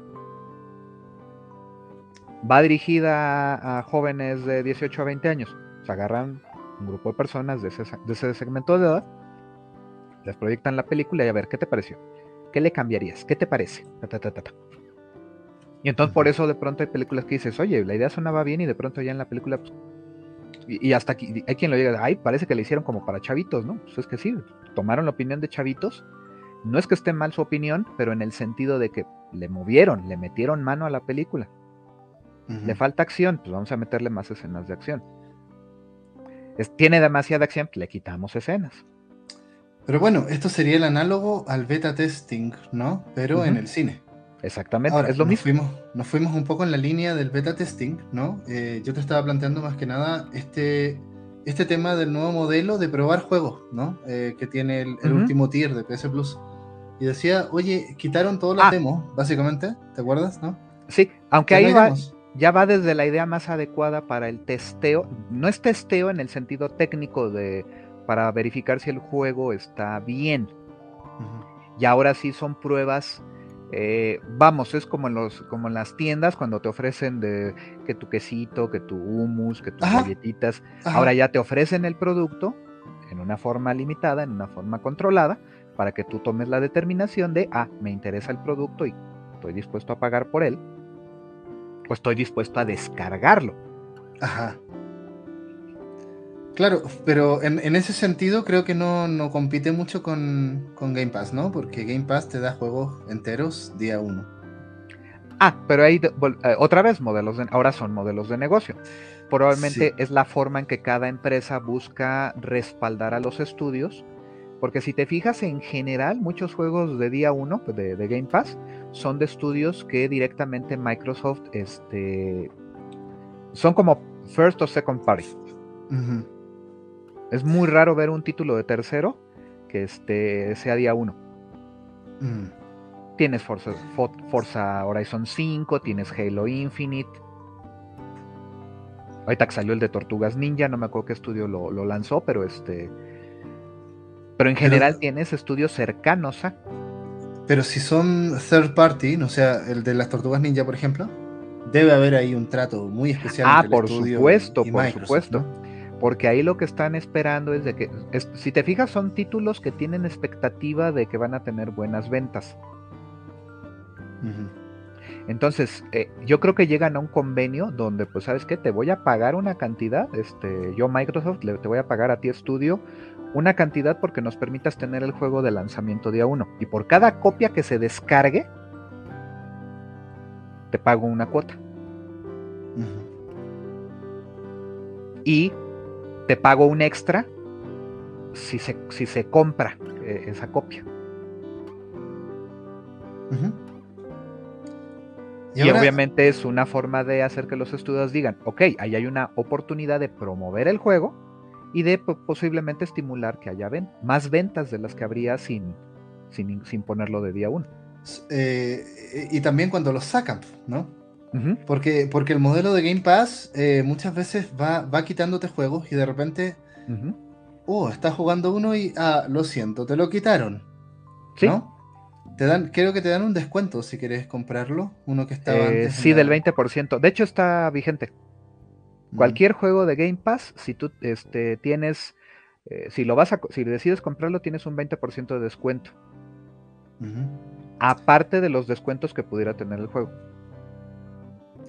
Y, esa es la otra gran duda que me queda con PS Plus, que busqué información en internet, no, no he podido corroborar mucho, pero se supone que también van a renovar la biblioteca, ¿no? De Electra en particular. sí, porque pues es... Piénsalo así, ya, ya Game Pass ha, demostrado funcionar bastante bien como modelo de negocio. Sí, ahí los que hablan del rollo de que están matando al videojuego y todo esto, creo que están más bien en la idea de que está cambiando de manera fuerte eh, la parte del consumo de lo que decíamos al inicio, versiones compradas o soporte comprado, mejor dicho. O, mm, tu copia en un soporte. level Up, ¿no? Le vi un video a los Level pues Varios, varios lugares lo he visto, no me acuerdo de algún canal aparte, pero este. Ah, pues este chavo, Fru. Bueno, no sé si es chavo, porque ya es con la barba como la tiene este. Ha de andar cerca de sus 40, yo creo. O, se ve más acabado, no sé. Pero el punto es de que, este, por ejemplo, él también tiende un poquito a ese rollo de, cuestionar, ¿no? Estas prácticas, porque tal vez él puede ser de esta visión de que, pues, no, hay nada como tener tu copia física. Y, tiene su, mérito eso, ¿no? Pero nuevamente te da la ilusión de ser propietario de algo y en muchos casos de una edición premium, pero nunca has sido propietario de nada. Mira, eh, ahí te va. Si eres propietario, eh, eh, te digo, es que es el asunto interesante de cómo se plantean ahí los derechos de posesión. Porque técnicamente, o sea, no es de que pagaste. Acuérdate, el, asunto es que hay componentes tangibles en tu medio de soporte. Porque tienes tu cajita, tienes tu disco, tienes el, la etiqueta decorativa de, la caja. Y esas en cierto modo tienen un valor, claro. Si te pones a checar los costos de producción de esos materiales, pues estás hablando de que de esos 1500 pesos que te costó el juego, en menos de 100 es lo que costó fabricar la cajita, la etiqueta y el disco. Sí, eh, tampoco creo que sea como gran cosa, salvo la parte más. O sea, pienso en las cajitas de Nintendo Switch, por ejemplo. Plástico, papel y el cartucho, tal vez. El cartucho, más- y, y de nuevo, el cartucho pues, es la pieza de plástico, la circuitería que tiene por dentro. Estás pagando, sí, una cantidad por ese material físico que, que permite guardar la información del juego. Pero a mucha gente le gusta la caja. Ok, ok, pero ya le estás ¿No? dando un valor en otros términos. Ajá. Acuérdate, ahí ya tiene un valor en otro sentido. Sigue teniendo un valor económico porque costó una cantidad fabricarlo. Costó una cantidad distribuirlo para que llegara a tu tienda o llegara a través del servicio de mensajería que tú quieras. ¿Sale? O sea, hay esos costos. Pero el verdadero costo de lo que estás pagando es el costo de un desarrollo que además se ha prorrateado el la cantidad a cobrarte. Que ya se ha hablado en muchos espacios sobre qué tan sostenible es seguirte vendiendo juegos a 60 dólares, que se había vuelto un estándar de- de precio. Eh, juego- juegos AAA, digamos. o incluso juegos de, de indies. Pero hay que pensar que en realidad son costes de inversiones que se hicieron en muchos casos de millones de dólares. Básicamente cuando tú estás pagando por, por tu copia del juego, sí se paga una cantidad por los materiales de soporte. ¿Sale? Incluso por eso se manejaba mucho de que, ah, es que ahora, si yo tuviera videojuegos, por eso los juegos de Switch son más caros, porque su medio de soporte es más costoso de, de producir, son cartuchitos. Que el Blu-ray, ¿no? Bueno, y no son cartucho como el cartucho que te digo de estas primeras generaciones, porque aquellos tenían circuitería literal de la lógica de los juegos. También los de. Atari tenían esa característica. Ya después fueron siendo memorias que contenían la información del juego. ¿Sale? Y obviamente entre más grande el juego, pues más memorias necesitaba el- el- la, la plaquita. Como si fuera memoria flash de estas USB. Muy similar, exacto, pero en este caso, pues integradas directamente en el, en el cartucho y en la plaquita que se conectaba a la consola. ¿Sale? Lo que estás pagando es una cantidad que se estimó que pues es un precio que la gente está dispuesta a pagar por una copia de un juego. Pero realmente el, el- el costo verdadero es mucho más alto. No, por supuesto, si uno ve, no sé, pienso en, en estos juegos tipo Naughty Dog, ¿no? Eh, The Ujú, Last of Us 2 costaba 60 dólares cuando salió para Play 4. ujú. Y cuando lo terminas, tú ves estos 15 minutos de créditos y de todo lo que hay ahí, ¿no? Y todos los estudios tercerizados, muchos estudios chinos, ¿no? Así es, o sea, toda esa gente a la que le tuviste que estar pagando por 3, 4, 5 años o más. ¿sale? Toda la infraestructura, toda la energía para mantener funcionando circuiterías, servicios, alimentación, etcétera, etcétera. O sea, toda una serie de cosas que necesitaste invertir durante varios años para desarrollar el juego. Y entonces imagínate cómo se tiene que calcular una ganancia a partir de, ok, me costó 100 millones de dólares. Para recuperar la inversión, necesito vender a 60 dólares cada copia. ¿Cuántos cartuchos, cuántos juegos debo vender? ¿Cuántas copias debo vender? O, o a 30 dólares. ¿no? Exacto, Creo que ponle el precio, ponle el precio que tú quieras, ponle el precio al que quieres vender la copia, cuánto te costó, a cuánto quieres vender cada copia, te da el número mínimo de copias que debes vender para nada más recuperar lo que invertiste. Entonces, hagamos esas cuentas con estos números así. Si el juego, vamos a suponer, te costó 120, 120 millones de dólares desarrollarlo, a 60 dólares cada copia, necesitas vender 2 millones de copias para Y eso- recuperar lo que invertiste. Eso suena a mucho, ¿no? Muchas copias vendidas. Muchas copias vendidas. ¿Sale? 2 millones. Tal vez con eso recuperas lo que te costó desarrollarlo. A partir de esa, desde la 2 millones 1 en adelante empiezan las ganancias realmente. Uno esperaría que vendieran 4 millones. Mínimo. Ya es un buen negocio, porque ya recuperaron, o sea, recuperaron lo que les costó y ganaron lo que les costó.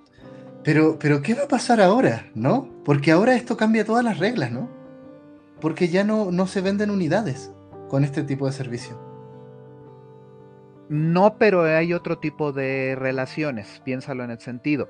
Ahora, en este caso, pues Microsoft y Sony están negociando en otros términos con los estudios. ¿Cómo lo están haciendo? Es una muy buena pregunta. ¿Sale? Porque ahora piénsalo en este sentido. Es, eh, ya empieza incluso a alinear las canchas para que haya estudios cada vez más exclusivos nuevamente. ¿Cómo? Piénsalo así. O sea, por ejemplo, tienes, te voy a poner el caso, digamos, de este, Activision, ¿no? Que ahora pertenece a Blizzard y todo este rollo. Pero pensemos que fuera un estudio de este estilo, o vámonos otro más este, independiente en ese sentido. No, no como indie, sino independiente como estudio grande. Tienes este Rockstar. Ok. Don Rockstar, con el eh, pedigrí que se avienta con Grand Theft Auto, con Red Dead Redemption, básicamente, pues con eso ellos dicen, ¿sabes qué? Yo puedo negociar los términos de eh, los juegos, cómo los vamos a, vender, ¿no? porque, por ejemplo, está Red Dead Redemption 2 en, PlayStation Plus Extra, ¿no? Y está ahí. ¿no? tienes acceso a ese juego. Entonces, eh, y de hecho, o sea, si, si está Red Dead Redemption 2 ahí, y yo tengo PlayStation, yo ya no me compro Red Dead Redemption 2, por supuesto, ¿no? Es lo que te decía en un principio, ¿no? Claro, pero es que ahí vamos al asunto. O sea, al final de cuentas, lo que a ellos sí les está interesando es, oye, estoy teniendo descargas del juego. Y entonces hay una relación comercial ahí donde Rockstar sí está recibiendo dinero por cada copia descargada. Ajá. Finalmente eso es lo que te da el estatus como, como si fuera una venta. Más bien hay una especie de pago de renta, creo que ahí sería la analogía más cercana. Porque el asunto es esto, o sea, descargaron la copia del juego, entonces potencialmente ya no importa si el jugador lo, abre o no. No sé si me explico, pero ya es una descarga. Entonces, ah, sabes que Microsoft, sabes que Sony, me debes, ya tienen acordados, son unos centavitos, son unos dólares por esa descarga. Pero ahora que el, por ejemplo, Red Dead Redemption 2 eh, está en la biblioteca de PS Plus Extra, eh, como te digo, ventas ya no, pero eh, por otra parte, probablemente miles o millones de jugadores van a poder jugar Red Dead Redemption 2. ¿No? Y, y es que ahí es en donde entramos ahora en esta otra forma en la que estás estimulando de que haya ventas. Porque piénsalo así, siempre va a estar pesando la, el fantasma de podríamos retirar el juego. Y hay que ver si Sony lo hace, ¿no? Porque, eh, ¿te acuerdas? Lo, que te mandé de Fru, por ejemplo, que era como una ventaja competitiva del Game Pass, ¿no? Los juegos para siempre, entre comillas, ¿no? Mientras tengas suscripción que no van a quitar juegos. Yo no, yo no sé porque no han dicho nada todavía de este Mira, tema pero ese es el punto. Piensa que en este caso es, es como en muchos juegos de mesa, digo, en el ajedrez el jaque, ¿no? El jaque es una amenaza de jaque mate. Pero realmente no ganas una partida de ajedrez a base de jaques. No ganas una partida de Go a base de amenazar capturas de grupos. En ambos juegos, esas amenazas de captura son mecanismos para obligar al, al, rival a hacer algo que él no quiere. Porque, ojo, un jaque es, me tengo que quitar la amenaza. En ambos juegos, una un Atari, una amenaza de captura en Go es lo mismo.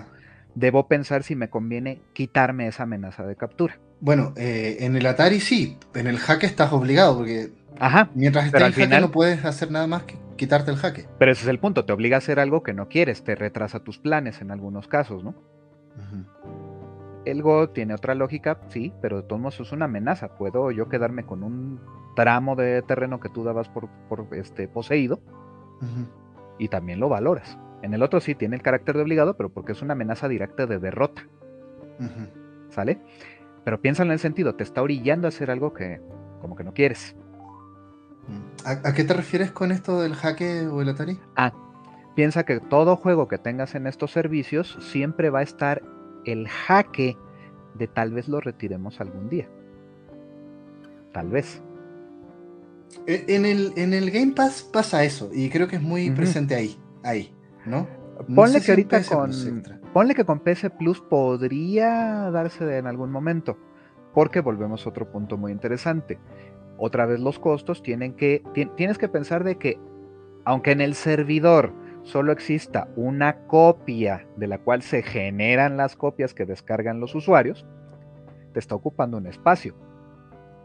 Te está costando mantener prendido el servidor que mantiene, que administra las descargas de esas copias. Mm. Y esos son costos que muchos usuarios no ven. Si es que yo estoy pagando para descargarlo, sí, efectivamente, pero piensa que para poder tú descargar tu copia del juego, necesita haber prendido mínimo un servidor en algún lado del planeta para que se pueda establecer la conexión y tú realices tu descarga. Ahora, lo más seguro es de que no hay una copia, porque se volvería impráctico. Más bien hay servidores que tienen copias de, los juegos. Vuelvo al punto, algunos en México, otros en Argentina, otros en Alemania, otros en España, por decir algo. Y que entonces necesitas tener activos todos esos servidores. Porque incluso muchas veces hasta vienen las copias regionalizadas. Eres de América Latina, tienes que descargar el juego que viene básicamente con la versión en español latino. Si es que ya el juego está este, eh, localizado en esa forma, ¿no? Fíjate que al respecto me llamó la atención el último Tomb Raider, el Shadow of the Tomb Raider, que lo quise jugar con audio inglés y tuvo que descargar un paquete extra, ¿no? Eh, ah, sí, exacto. Porque piénsalo así, para que el juego, en este caso lo diseñaron de esa manera, porque también se vuelve, para el estudio es más económico segmentar en este caso los, los idiomas. Para que precisamente pues puedas tener un control de descargas, otro, eh, te cuesta mantener esas, eso, y las descargas a lo mejor se las estaban cobrando al estudio, ¿no? ¿Por qué? Porque están montados en servidores que a lo mejor ellos tienen rentados, también esto llega a pasar, porque también la inversión en infraestructura puede ser enorme en ese sentido. Entonces a veces pues, los estudios les comienzan, ¿sabes qué? Pues también tenemos pensado una vida útil para el multiplayer del juego, ¿no? Pero, pero fíjate, volviendo a lo que hace, por ejemplo, Game Pass, ¿no? Cuando a mí me prestaron la consola, eh, y, a mí me generó la sensación de, eh, oye, qué bonita biblioteca, pero qué miedo porque en una de esas quiero jugar, como que me angustia, ¿no? Porque quiero jugar este juego y no sé si lo van a sacar. Es que es justo lo que estoy planteando, justo lo que estoy planteando. Esa amenaza de que quizá no lo tengas disponible a futuro se vuelve un motivante importante para que consideres la posibilidad de comprarlo. Pero yo esperaría, por ejemplo, los juegos de PlayStation Plus antiguo, ¿no? El, o el Essential, que va a seguir siendo. Esos son para siempre. Uno esperaría. ¿no? No, los sacan, ya no los han sacado. Ahí quedaron, ¿no? Y por eso te decía que, premia la antigüedad, porque si tienes más antigüedad tienes una colección más grande de juegos, ¿no? En, el Essential, ¿no? Sí. Uno esperaría que el extra, el extra, y si le creemos a Fru, ojalá tenga razón porque sería muy bueno, que no saquen juegos de Electra, que solo sumen. Mira, suena bien en el papel, te digo, dependerá mucho de también eh, qué tanto pueda sostener eh, Sony, en este caso, la infraestructura que necesitaría para mantener un catálogo cada vez más grande. Piensa que de nuevo es lo que le pasa a Netflix, lo que le pasa a Amazon Prime, a muchos de estos servicios de streaming de video, es exactamente lo mismo tienes una infraestructura con una capacidad determinada. Y entonces, ¿qué es lo que, lo que te conviene? Tener en tu catálogo los productos que más se consuman. Sí, creo que es como el modelo de, Amazon Prime, por ejemplo, ¿no?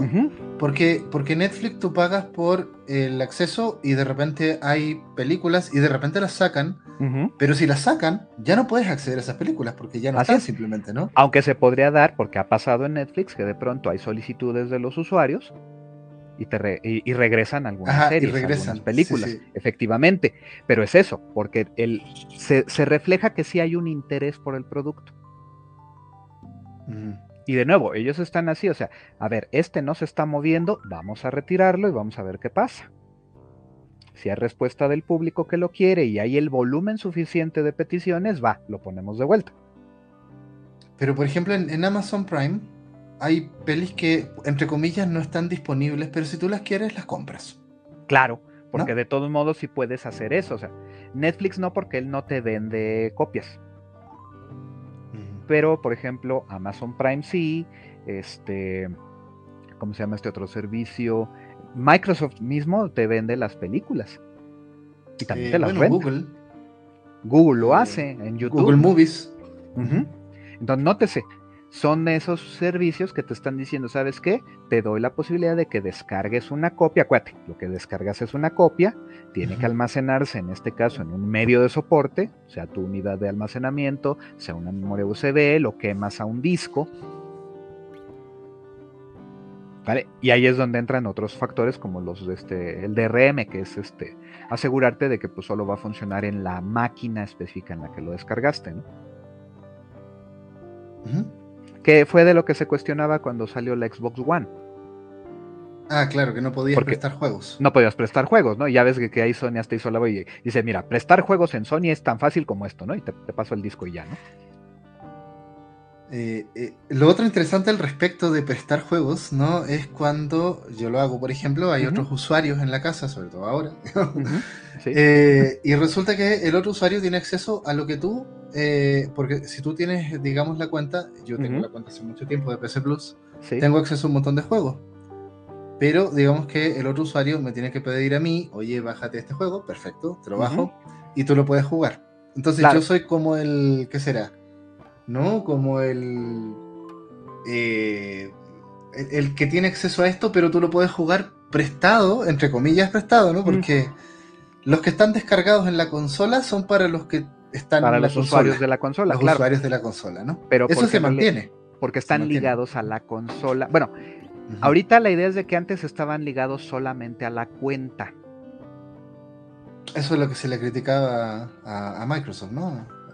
Ah, bueno, es, que ojo, la cuenta, pero el problema es de que se empezó a detectar y se volvió una práctica de venta, de que había gente que te eh, creaba en su cuenta, creaba, descargaba un juego y luego te vendía en realidad el dato para, para usar la cuenta en tu consola.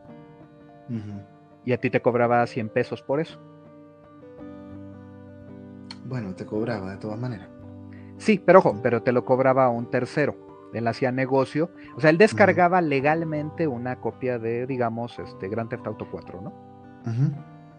Entonces, ah, lo bajaba con una cuenta de usuario específica.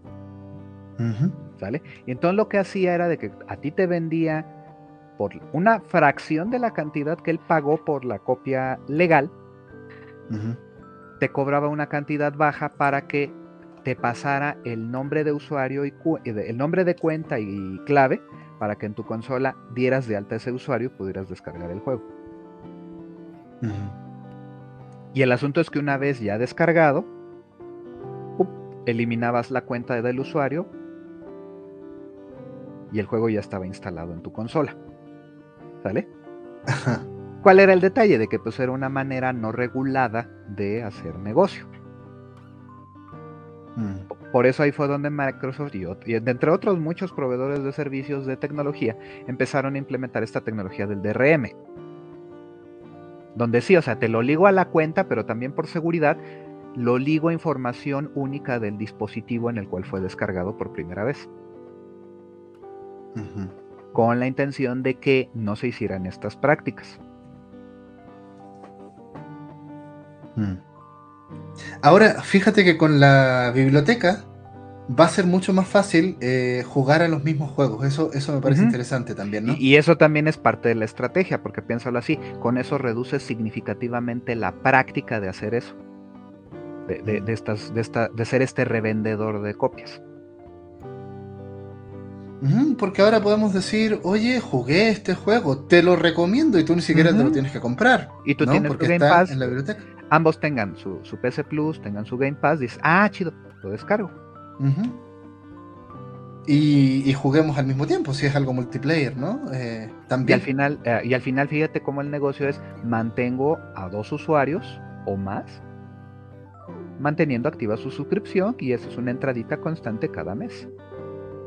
Le hiciste en un pago anual, pues es un pago anual, pero sabes de que hay un servicio y que pues si lo mantengo en esa lógica, pues seguro el, usuario me va a pagar la nueva anualidad al año que sigue, ¿no? O sea, a nivel usuario, eh, el giro al menos de PlayStation, yo hablo por esa, por esa línea que es la consola que tengo, ¿no? Es una oferta que no puedes rechazar, ¿no? Eh, o sea, a ver, si yo tengo un presupuesto mensual, si quieres verlo así, ¿no? Para videojuegos, ¿no? Eh, eh, esto, por ejemplo, me, da acceso a muchos juegos, ¿no? o sea, tal vez, tal vez si tuviera mucho dinero para comprarme muchos videojuegos, eh, sería el único caso en donde tal vez no me convendría la, suscripción, ¿no? Pero probablemente a la vasta mayoría de usuarios va a ser una cosa como una oferta que no puedes rechazar, ¿no? Piénsalo así, porque también muchos proyectos de videojuegos, pues, el sueño dorado de cualquier estudio es que su juego se venda en proporción uno a uno. No sé si me explico con ese, en esa forma. No, a ver, ¿qué, no, proporción uno a uno? O proporción uno a uno. Piénsalo así, para que te des una idea. Básicamente, cuando Nintendo lanzó la Wii, Wii Sports se vendía uno a uno. Ah, pues un juego por consola. Exacto. Ya, ok. ¿Sale? Ese es el uno. Pero pensemos que ese es el ideal. lo, ¿Cuáles lo lograban? Pues normalmente títulos de lanzamiento que venían con la consola.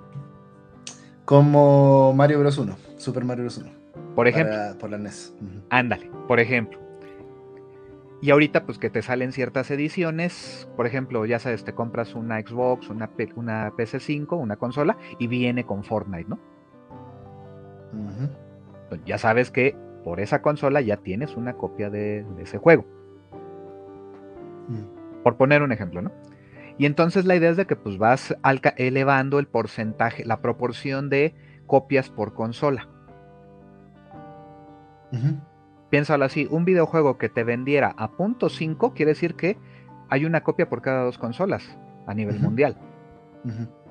Y que es un excelente juego. Claro, o, bueno, por lo menos está vendiendo muchísimo porque dices, oye, uno de cada dos usuarios tiene el juego.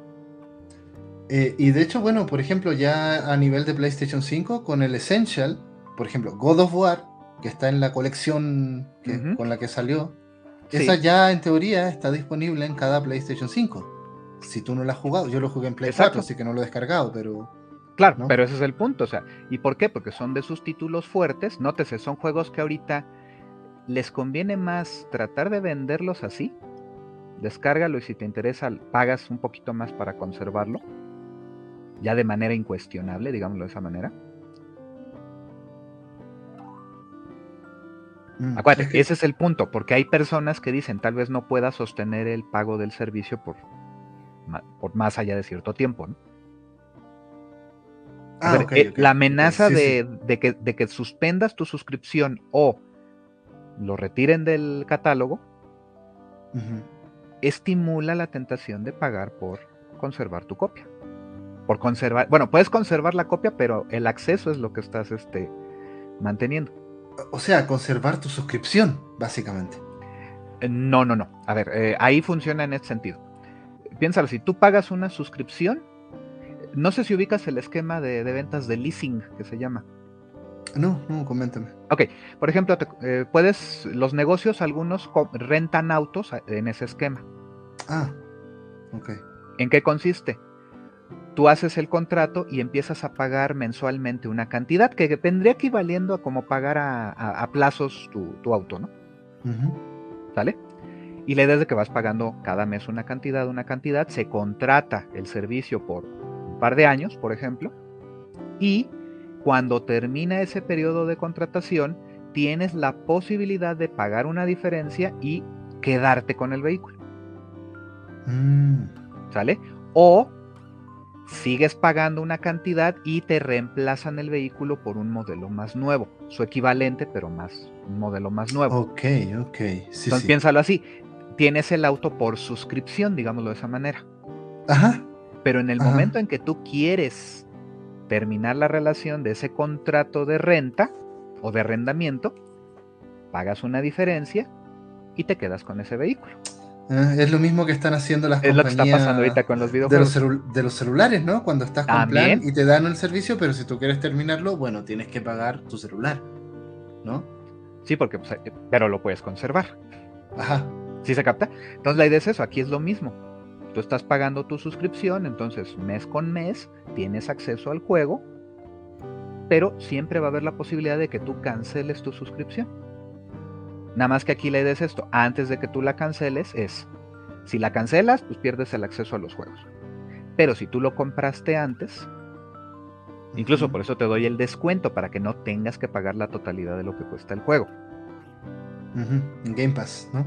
Ajá, porque estás pagando una diferencia realmente. Pero ya lo pagas, y entonces independientemente que esté activa o no tu suscripción, ya tienes acceso a la copia de manera este, indefinida. Yo no sé los demás, pero en realidad yo ya no me compraría el juego. Seguiría pagando la suscripción, ¿ves? Claro, pero acuérdate que por eso está el otro truco. Siempre hay la amenaza de que lo pierdas, porque lo retiran. Pero en una de esas no retiran en PS Plus, ¿no? Eso es como lo que se Por eso, a ver, pero no lo sabemos, Edu. El, asunto es ese, estamos especulando sobre algo que todavía no tenemos certeza si va o no va a pasar. Si se van a mantener de esta manera, pues es la estrategia que está siguiendo Sony que Microsoft directamente no está manejando. Porque Microsoft lo que, con los que sí tiene esa posibilidad es con los juegos de Gold. Pero de eso solo te libera cuatro al mes, ¿no? Pero además, eh, por lo que hemos visto, lo que mencionabas, ¿no? Que, por ejemplo, no está Horizon Forbidden West, no está Elden Ring, ¿no? En, PS Plus. Eh, y lo, no está, qué sé yo, Ghostware Tokyo. Entonces, eh, no vas a ver juegos nuevos, ¿sí? Eso, eso es una cosa clara. Vas a ver juegos de un año, ¿no? O tal vez juegos que salieron hace seis meses, ¿no? Pero como está recién salido el sistema, no sabemos si bueno, eh, si estamos está en, un futuro distante, todavía eh, está en el futuro que desconocemos si va a suceder o no. Ajá, por ejemplo, no sé, yo, yo quiero jugar eh, Chorus, ¿no? El juego de las navecitas. No está, ¿va? a ver, en diciembre lo, pondrán. Es posible, tal vez no, exacto. Porque si es la lógica es poner juegos que, no estén fresquitos, pero que ya tengan seis meses o un año, ¿no? eh, También yo estoy haciendo la idea de que va a ser así. es, una idea, es una idea, no sé, claro. no sé nada. Y de nuevo, ahí podría ser de que pues quiero mantenerte en la expectativa medio año, pero cocinándose la posibilidad de que cuando esté lo, descargues. Te pongo una historia personal en el sentido. Cuando salió el God of War Ascension, ese es para, de PlayStation Plus, ¿no? El de. Perdón, de PC portátil. No, salió para Play 3. ¿Vale? Porque fue la precuela de God of War 1. Uy, ya, ahí me perdí. Pero que pues es el, fue el God of War 4 como tal, ¿no? Ok, ok, no sabía que existía, ¿eh? Ahí, me estás pidiendo, pero, pero bueno, ok, ok. okay. Acuérdate, salió los cinco juegos de God of War, o sea, los tres de Play, bueno, de Play 2 y Play 3, y los dos de este PSP, ¿sale? Ajá. Bueno, por ahí sacaron el remasterizado de los de PSP, sacaron la colección del 1 y el 2, los de Play 2, y luego el God of War 3, ¿no? Entonces había técnicamente cinco juegos de la saga. Ok. Cosa personal, para mí dije, la serie está bien terminando ahí en el 3. Cosa de unos 2-3 años después, anuncian el Ascension, una precuela al 1. Ok. ¿Sale? Y para mí, mi primera percepción fue, ¿sabes qué? Es un juego que sobra. ¿Por qué? Porque si tienes una historia que, buena o mala, lo que tú quieras, está completita. Entonces dije, para mí es un juego que sobra. Y sí dije, ha de estar bueno. Pues, el estudio demostró en cinco juegos que puede hacer cosas muy interesantes, ¿no? Pero yo me dije, ¿sabes qué? Yo no lo voy a comprar. Me voy a esperar a que esté en el PlayStation Plus. Ajá. Eh, cuando solo estaba el, Essential, entre comillas, ¿no? Ándale, exacto. En, estos. Pues, todavía era la época del Play 3 más fuerte, ¿no? Y efectivamente sucedió. Entonces lo descargué, por cierto, es el juego de Play 3 más grande que yo he descargado en términos de datos, 36 gigabytes. En su época era descomunal. Y lo jugué y dices, ok, jugablemente está bueno, la historia tiene lo suyo, pero vuelvo al punto, sobra. Ajá, pero ahí está, ¿no? Eso. eh, son Pero de es juegos que tú no vas a comprar, pero si te lo dan, bueno, ¿por qué no? ¿Por qué no? Exactamente. Ese es el punto. Y Es que hay, yo tenga hay- mi. hay muchísimos, ¿eh? Así, eh, yo vi la- el catálogo y vi muchos juegos que cumplen exactamente con ese criterio. Mira, Sí, exacto. puede ser interesante, no me lo compraría porque en general priorizo otro tipo de juego. Ajá, o dices, Pero ¿sabes que qué? estás Quiero dando- satisfacer la curiosidad de cómo era, a ver si le atiné incluso, Ujú. porque te puedes poner en esa postura. Para mí es un juego que sobra, bla, bla, bla. Como, como lo que pasa con The Last of Us parte 1 ahora, que, eh, uy, el- ¿para qué lo sacan? Anda, ¿No? Eh, eh, yo no lo compraría, y eso que soy muy fan de la saga, pero... si te lo parece- ponen dentro del servicio, dices, Ah, con gusto. va. Porque, ojo, ¿No? lo, lo descargas, lo juegas hasta el punto donde te resulte satisfactorio lo que estás viendo, o, o te satura y dices, no, ni más, ya. Fuera, sirve para probar juegos, ¿no? Que de otra manera no podrías probar. Y volvemos al punto. Si logra engancharte lo suficiente, estarás dispuesto a pagar por la copia. Ligado a ¿sabes la amenaza de que se puede perder la posibilidad de tener acceso a él. Y, y ¿sabes qué? Yo veo otra posibilidad ahí, ¿no? Tal vez hayan juegos como... Yo vi el, el catálogo del Extra, de PS Plus Extra, y hay un montón de juegos que han salido muchas veces en rebaja y que yo dije, interesante, pero no. no lo Pero ojo, compro, ¿no? Porque, Eh. por- porque ahí al revés tienes el asunto de que pues te están pidiendo un pago directo. Ajá. O sea, piensa que en la lógica es primero te lo están, primero te, claramente primero te lo están cobrando. Ujú. En el otro es una suscripción, entonces en nuestra lógica es, ah, no me está costando poderlo descargar y probarlo. Eh, eh, es como si dijeras, me lo están regalando y a caballo regalado no se le mira los dientes, pero no es regalo, porque estás pagando la suscripción. Estás pagando, pero obviamente considerando la canti el tamaño del catálogo, pues se te hace una inversión bastante justa. Ajá, y, sobre así. todo... Mm, Piénsalo así, si tienes Ultimate, Game Pass Ultimate, ajá. Tienes acceso al catálogo de para Xbox, que te incluye juegos de Xbox original, de 360 y de One, y de Series. X y S. ¿Vale? Cuatro consolas nada más con el puro Game Pass básico. Pero si tienes el Ultimate, tienes acceso a juegos de PC. Qué curioso, ¿eh? Y entonces, por ejemplo, tienes acceso para PC a los cuatro Age of Empires. Mm.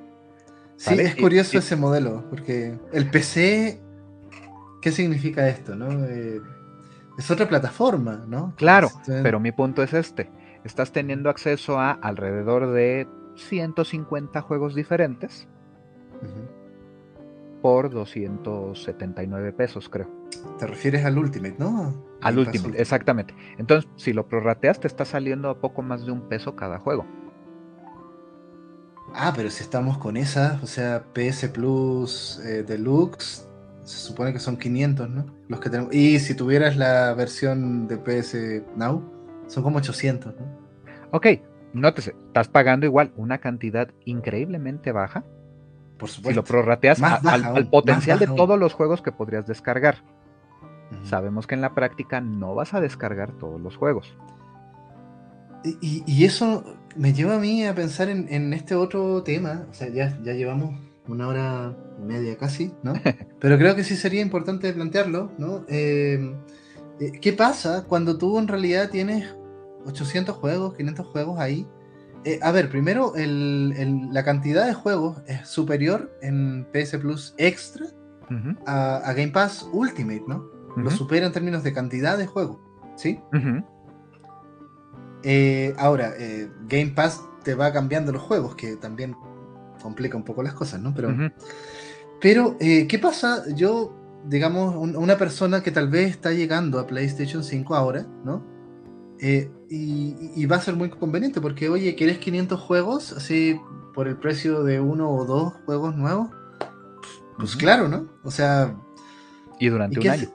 y Durante un año. Entonces, ¿qué haces con 500 juegos? Eh, y, y esa es la otra, porque de esos Ujú. 500 juegos, eh, probablemente 150, no estoy así al ojo, ¿no? Sí, sí, sí, exacto. van a ser juegos reconocidos, ¿no? Eh, o juegos, y, y luego 100 juegos más como de nicho, ¿no? Como estos de simulación deportiva, o juegos que tal vez están nicho. Y el resto son estos típicos juegos, ¿no? Eh, que están ahí en esta gran masa de. gran mar de juegos que.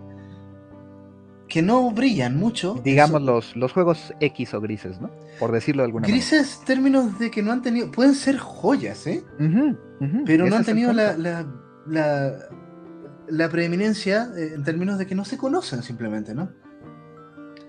Eh, eso es muy bueno en todo caso, creo yo, porque ahora, como te los dan, tú vas a poder probar ese tipo de juego. Entonces, esto va a promover, me parece a mí, una cultura de la joya oculta.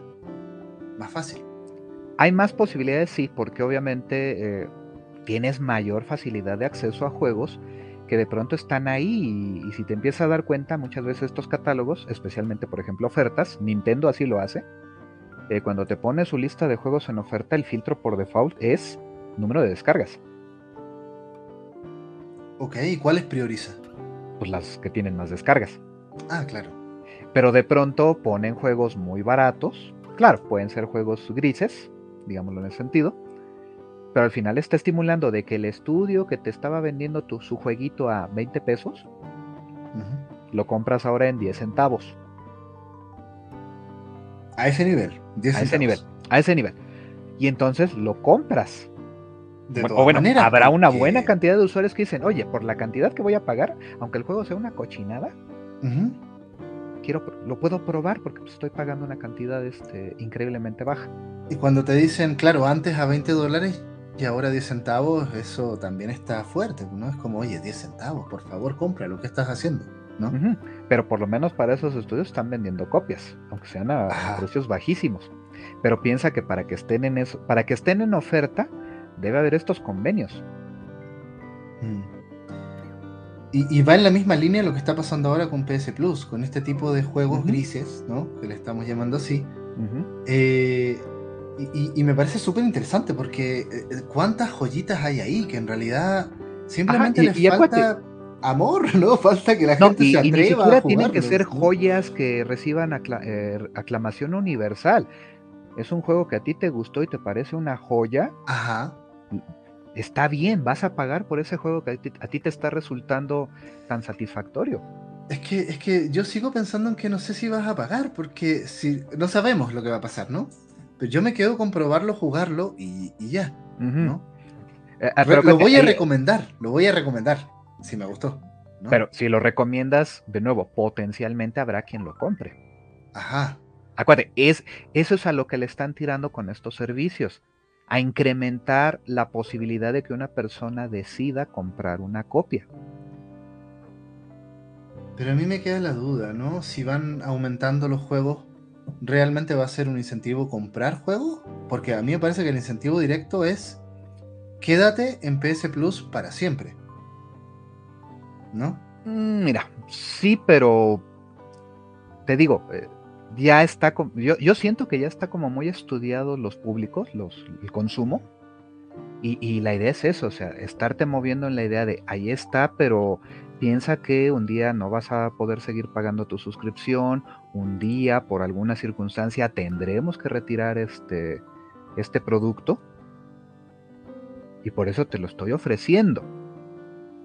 Al final, te permite decidir si lo compras o no lo compras. Sí, pero también llegar a la, idea de que todo el mundo lo va a querer gratuito y de que no va a estar dispuesto a pagar esa diferencia por conservarlo, por conservar el acceso a su copia, al final lo que busca es estimular que se haya esas ventas.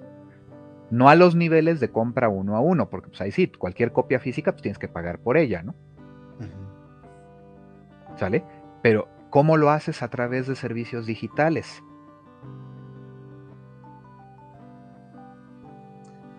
A ver, ahí. probablemente están probando con esto, ¿no? Ajá, igual eh, eh, como tú dices, ¿no? En una de esas hay que ver cómo se comporta la comunidad general, ¿no? Eh, y los sectores y qué pasa con, con este sistema, ¿no? Digo, me parece que es un hecho de que va a haber gente que está dispuesta a pagar por un juego de estos. De los grises que decíamos, ¿no? De los grises y de los de primera línea, porque estás dispuesto a pagar una cantidad para conservar tu copia. ¿Cuál es esa proporción? Esa es una incógnita. Si es que, si es que te la quitan. Eso es lo que está en veremos, ¿no? Eh, por eso, pero vamos a ese punto. O sea, al final piensa que el hecho es de que sí va a haber gente que está dispuesta a pagarlo. Ese extra, esa diferencia. Eh, de repente se me ocurre a mí que pueden haber youtubers que digan, oye, mira, en la colección de PlayStation Extra, de todos estos juegos que te dan, prueba estos 20 que no conoces, porque sí son juegos muy desconocidos, y te los recomiendo. Y, y, al decirte te los recomiendo, vuelvo al punto, alimenta la idea de que vale la pena comprarlos jugarlos, si ya tienes acceso. Por eso, a ver, jugarlos sí, pero, pero piénsalo así, aquí la, la, promesa va siempre en la posibilidad de la permanencia del acceso. Y me, y me, lleva a pensar, por ejemplo, ¿no? en eh, todos los juegos de PS Plus del antiguo o, el Essential que tengo, porque ya llevo como tres años. ¿Y, ¿Y qué pasa si me los quitan, por ejemplo? los que yo jugué, por ejemplo, me terminé Yakuza Kiwami. Y si me quitan Yakuza Kiwami ahora, yo, no sé, diría, sí, quítenmelo, no pasa nada. Ya lo jugué, ya lo terminé, me gustó más o menos. Mm, jugaría al 2. No, no, no me importa mucho que me lo quiten, por ejemplo. Claro, claro. Y hay unos juegos que realmente, por favor, quítenmelo porque en realidad no los voy a jugar, simplemente, ¿no? Eh, tal vez, no sé, hay alguno por ahí que si me lo quitan me duele y digo, no, no, ¿sabes qué? Ah, este, este, te lo compro. es que ese es el punto. Ah, tú justo lo acabas de plantear. Ya tienes un nivel de involucramiento más profundo con ciertos juegos en los que dices, no quiero perder ese, ese involucramiento, ese vínculo. Estás dispuesto a pagar para conservar el acceso. Ajá. Y ese es el punto. Estos cuates deben tener ya una buena cantidad de información de hábitos de consumo de la población, en la que saben que los porcentajes de compras que esperan se den, se van a cumplir. Mm. Incluso, independientemente si retiran o no el acceso. Eh, y, y, lo que estás planteando es como justo después de que tú has jugado el juego, cuando te lo quitan, ah, tú lo quieres preservar. Pero también está el otro de este juego no va a entrar en PS eh, Plus Extra. No va a entrar nunca. ¿No? O no sabes si va. Bueno, en realidad no lo Igual y estimula la posibilidad de pensar en comprarlo cuando lo veas en oferta, ¿no? Eh, sí, pero me refiero, por ejemplo, a los juegos nuevos, ¿no? por Elden, Ring, ¿no? Eh, no va a entrar, de momento, ¿sí? No va a entrar en, PS Plus. Por lo tanto, pero también ya, fíjate que ahora ya yo no, no compraría el de, bueno, Elden Ring creo que es un caso muy especial en ese sentido, pero a ver, hablemos de otro juego nuevo que no sea Elden Ring, porque Elden Ring ya mucha gente mm. sí se lo compraría, pero la mayoría de los Guardianes de la Galaxia, ¿no? Guardianes de la Galaxia, perfecto. No, no, pero a ver, no, no, no, no vale porque se está incluido. ah, ya. Eh, Chorus. ¿va? Chorus. Chorus, ok. Eh, no sé si va a entrar, pero eh, yo ahora antes de comprarme Chorus, me pago la suscripción. Y luego de la suscripción, si me sobra un poco de dinero, me compro Chorus. Ah, pero justo es por lo que iba ahí. Porque piensa que es un título que, a título personal en tu caso, es uno que te interesa jugar. Y si la forma de jugarlo lo más pronto posible es a través de la compra, lo vas a hacer. Ajá. ¿Sí me explico? Acuérdate, depende también el grado de de involucramiento que quieres sobre la adquisición de. Vuelvo al caso que yo te decía, o sea, para mí el asunto es, ok, God of War Ascension, lo voy a jugar cuando esté gratis.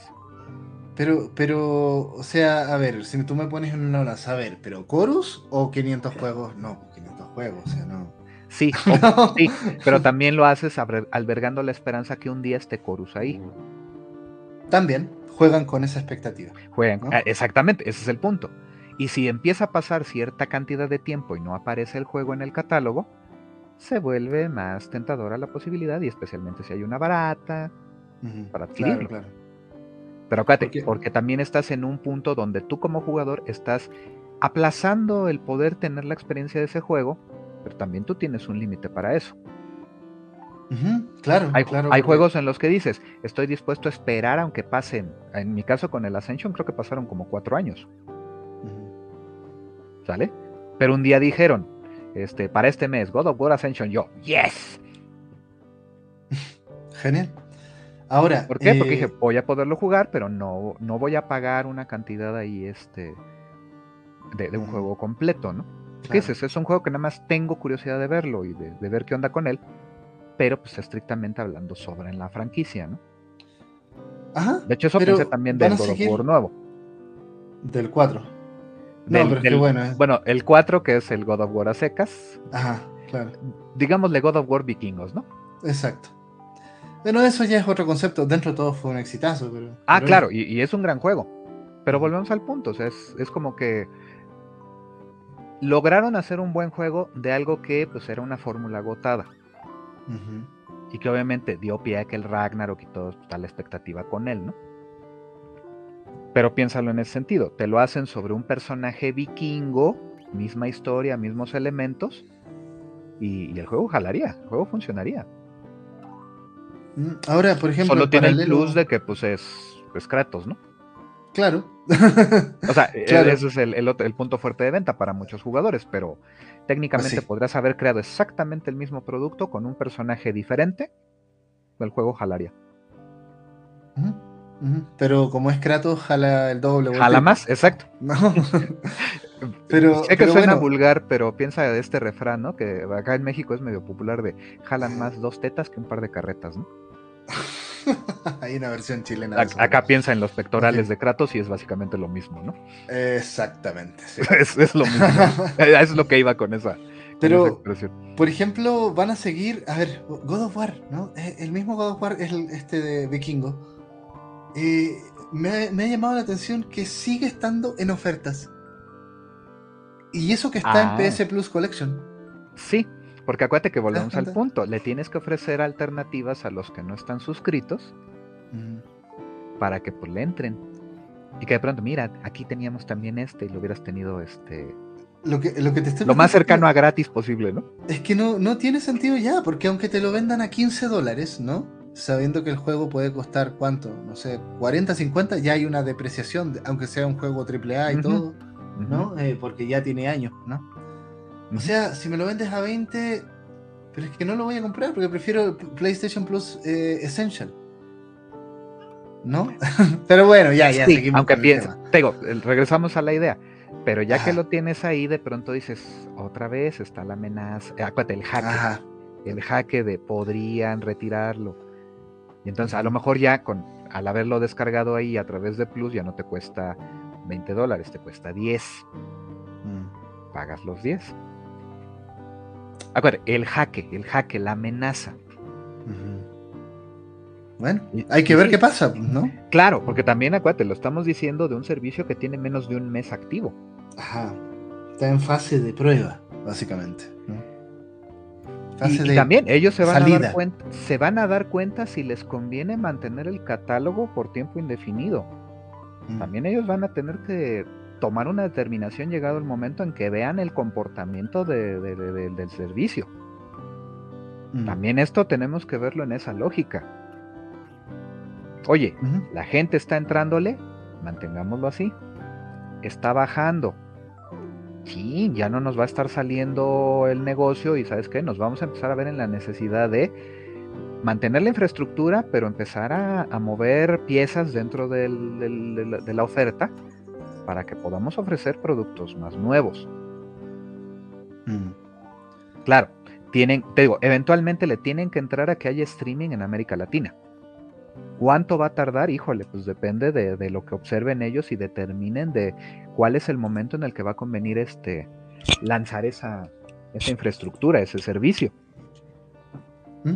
Sí, te digo, entonces es eso, o sea, al final de cuentas, este, los estudios están jugando con las expectativas de los consumidores y con sus hábitos. Mm. Acuérdate, siempre en muchos juegos conoce a tu rival y juega a explotar las debilidades de tu rival. En este caso Xbox, ¿no? No, eh, hablaba más en la idea de tu consumidor. Pero ah, sí, hay, hay que visualizarlo en, en la estrategia de tienes que verlo como alguien al que tienes que convencer de que suelte dinero de una manera o suelte dinero de otra. Pues sí, pues sí, y, hay mucha responsabilidad también en la en cómo consumimos nosotros, ¿no? Claro. En ese sentido. claro. Pero es que, es que a, a estas alturas, de buenas a primeras, y yo insisto un poco en esa tesis de que es una oferta que no puedes rechazar, ¿no? Pero esa es la idea. Acuérdate, se dieron, Sony se tardó en entrarle al, al pastel porque pues se, se tardó en darse cuenta. O sea, piénsalo así. eh, Precisamente lo que decían y hasta se burlaban del fulano este de Trash, ¿no? Es que tú eres un Sonyer. Y por eso de pronto el de que Sony a- a- abrace un modelo similar al que tenía Microsoft ya establecido desde hace algunos años, pues es así, oye, pues estos cuates se tardaron en darse cuenta de- del potencial del modelo. Y- además PlayStation Plus estaba bastante de capa caída porque los títulos que sacaban mensuales eran muy buenos, ¿no? Salvo excepciones, pero ya. Había, habi- es que hay de todos los gustos. Hay a quien le puede gustar este simulador de vendedor de helados Tycoon, ¿no? Ok, pero bueno. Ponle, o sea, puede ser un jueguito muy básico, muy de nicho, lo que tú quieras, pero hay a Ajá. quien le gusta. Eh, sí, pero si, si quieres números no vas a tirar ese tipo de juegos, ¿no? Vas a tirar juegos pero también piensa en que los contratos, acuérdate que pueden tener contratos. Ujú.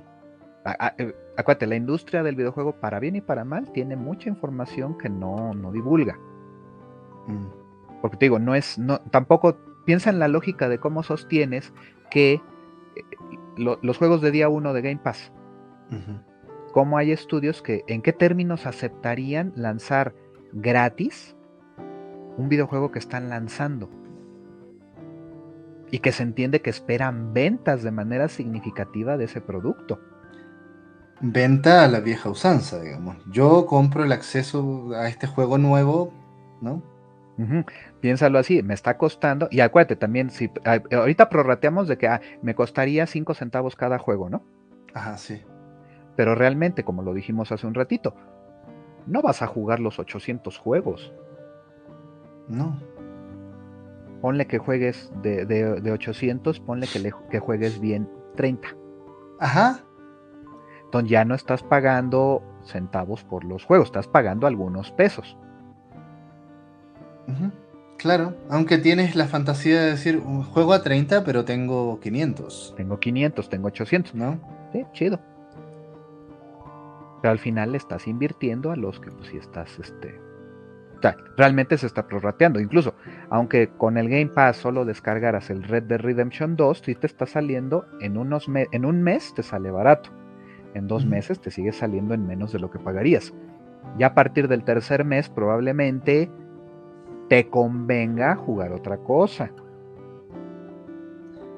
Pero a la larga, o sea, a nivel de consumidor, eh, la experiencia siempre va a ser más conveniente, ¿no? Porque, o sea, yo pienso en Spotify, eh, que básicamente con Spotify eh, quedan obsoletos las ventas de la mayoría de la música, ¿no? De los discos. Mira, piénsalo así, incluso ya las tiendas especializadas cada vez venden menos discos. ¿Y, y qué han tenido que hacer para sobrevivir? Han tenido que diversificar su producto. Mm, seguro ubicas las tiendas Mix Up aquí en México. Sí, sí, sí. ¿Sale? Piensa que hace años básicamente te vendían puros CDs. Mm. Hace años. Y hoy la, la zona de discos cada vez es más chica y empieza a crecer la de videojuegos, la de libros, la de accesorios para audífonos, bocinas.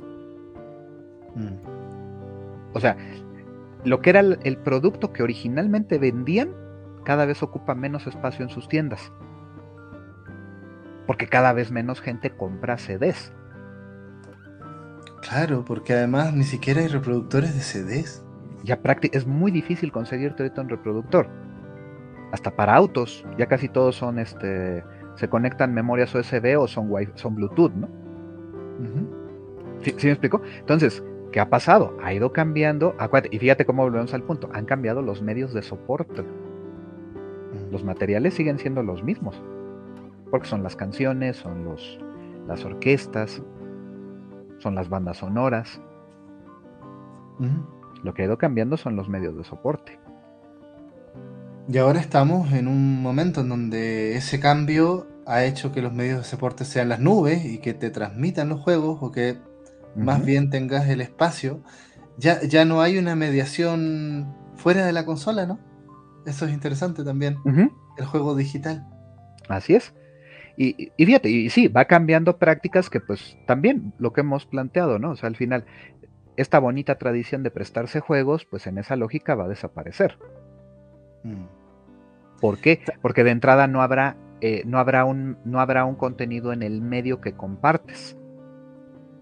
Si queremos de repente decir, oye, mira, en el, en el PS Plus Extra está este juego lo jugué, te lo recomiendo, y si tú tienes PS Plus lo puedes jugar y es como, ¿no?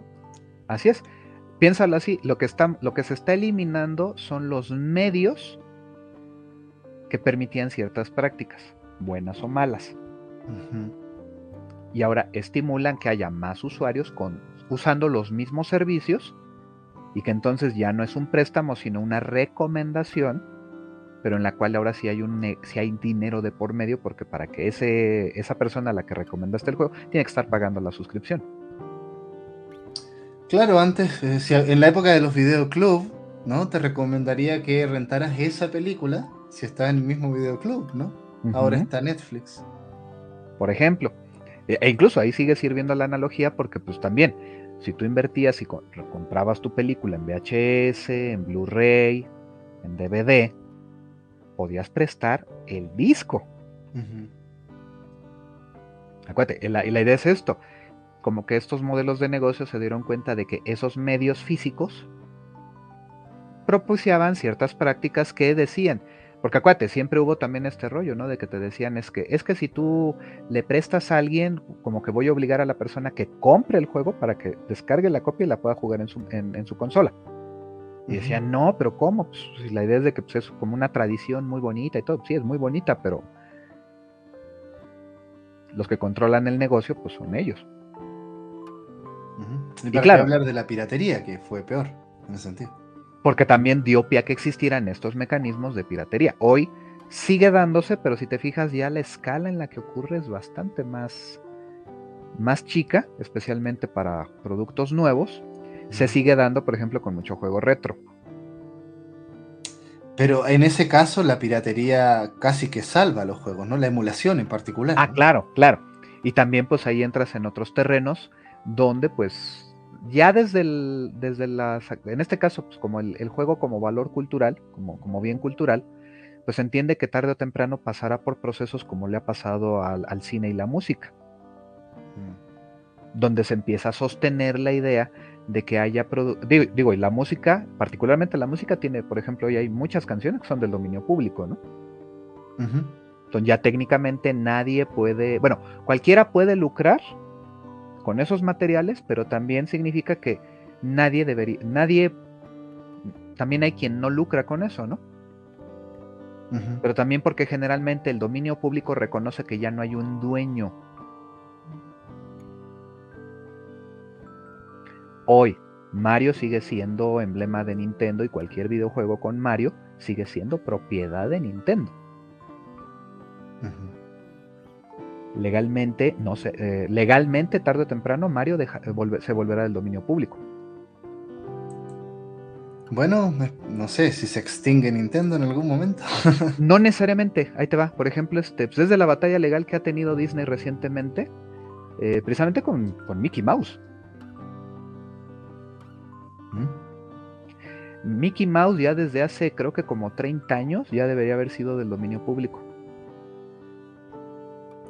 por un tema de marco legal general de, los productos culturales.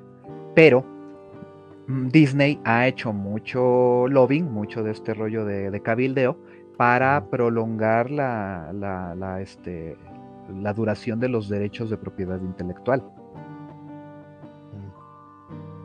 han logrado que por muchos años, más de lo que la ley al momento en que Mickey Mouse fue creado, establecía. Ya ahorita creo que ya está cerca la fecha en que Mickey Mouse pase a ser del dominio público genuinamente. ¿Qué significa? Disney podrá seguir creando material y contenidos de Mickey Mouse, pero ya no puede proceder legalmente contra alguien que utilice esa imagen. Incluso el nombre. Va a ser una especie de copyleft. ¿no? De hecho, es la idea. Tarde o temprano todo producto cultural tiene un, o sea, tiene una vigencia de derechos sus creadores o quien conserve los derechos, por ejemplo, este Michael Jackson con los Beatles.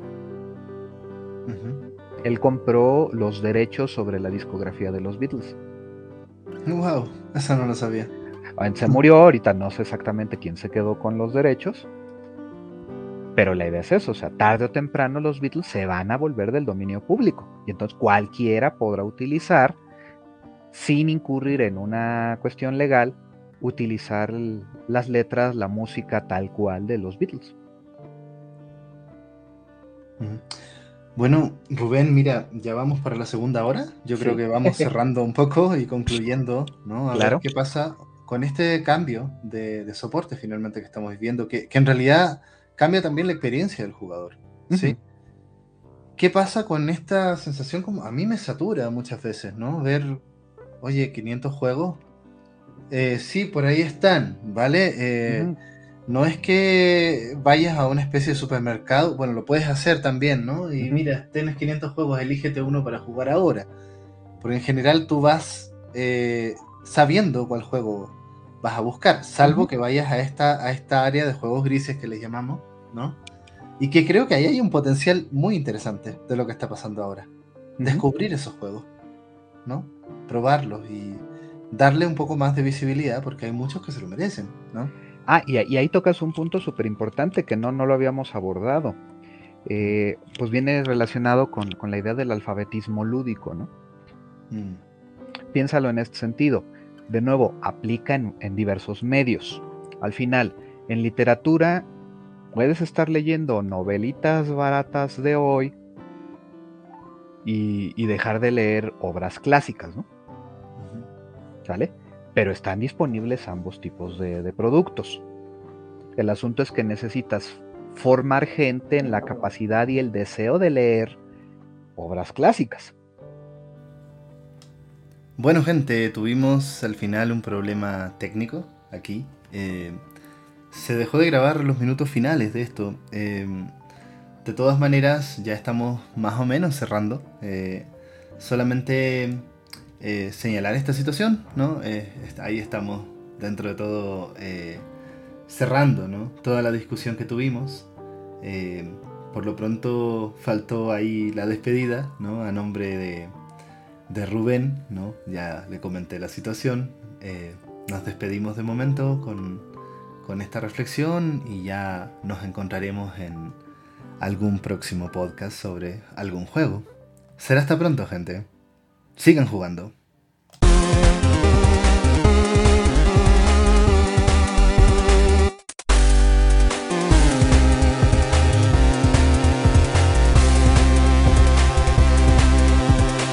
división.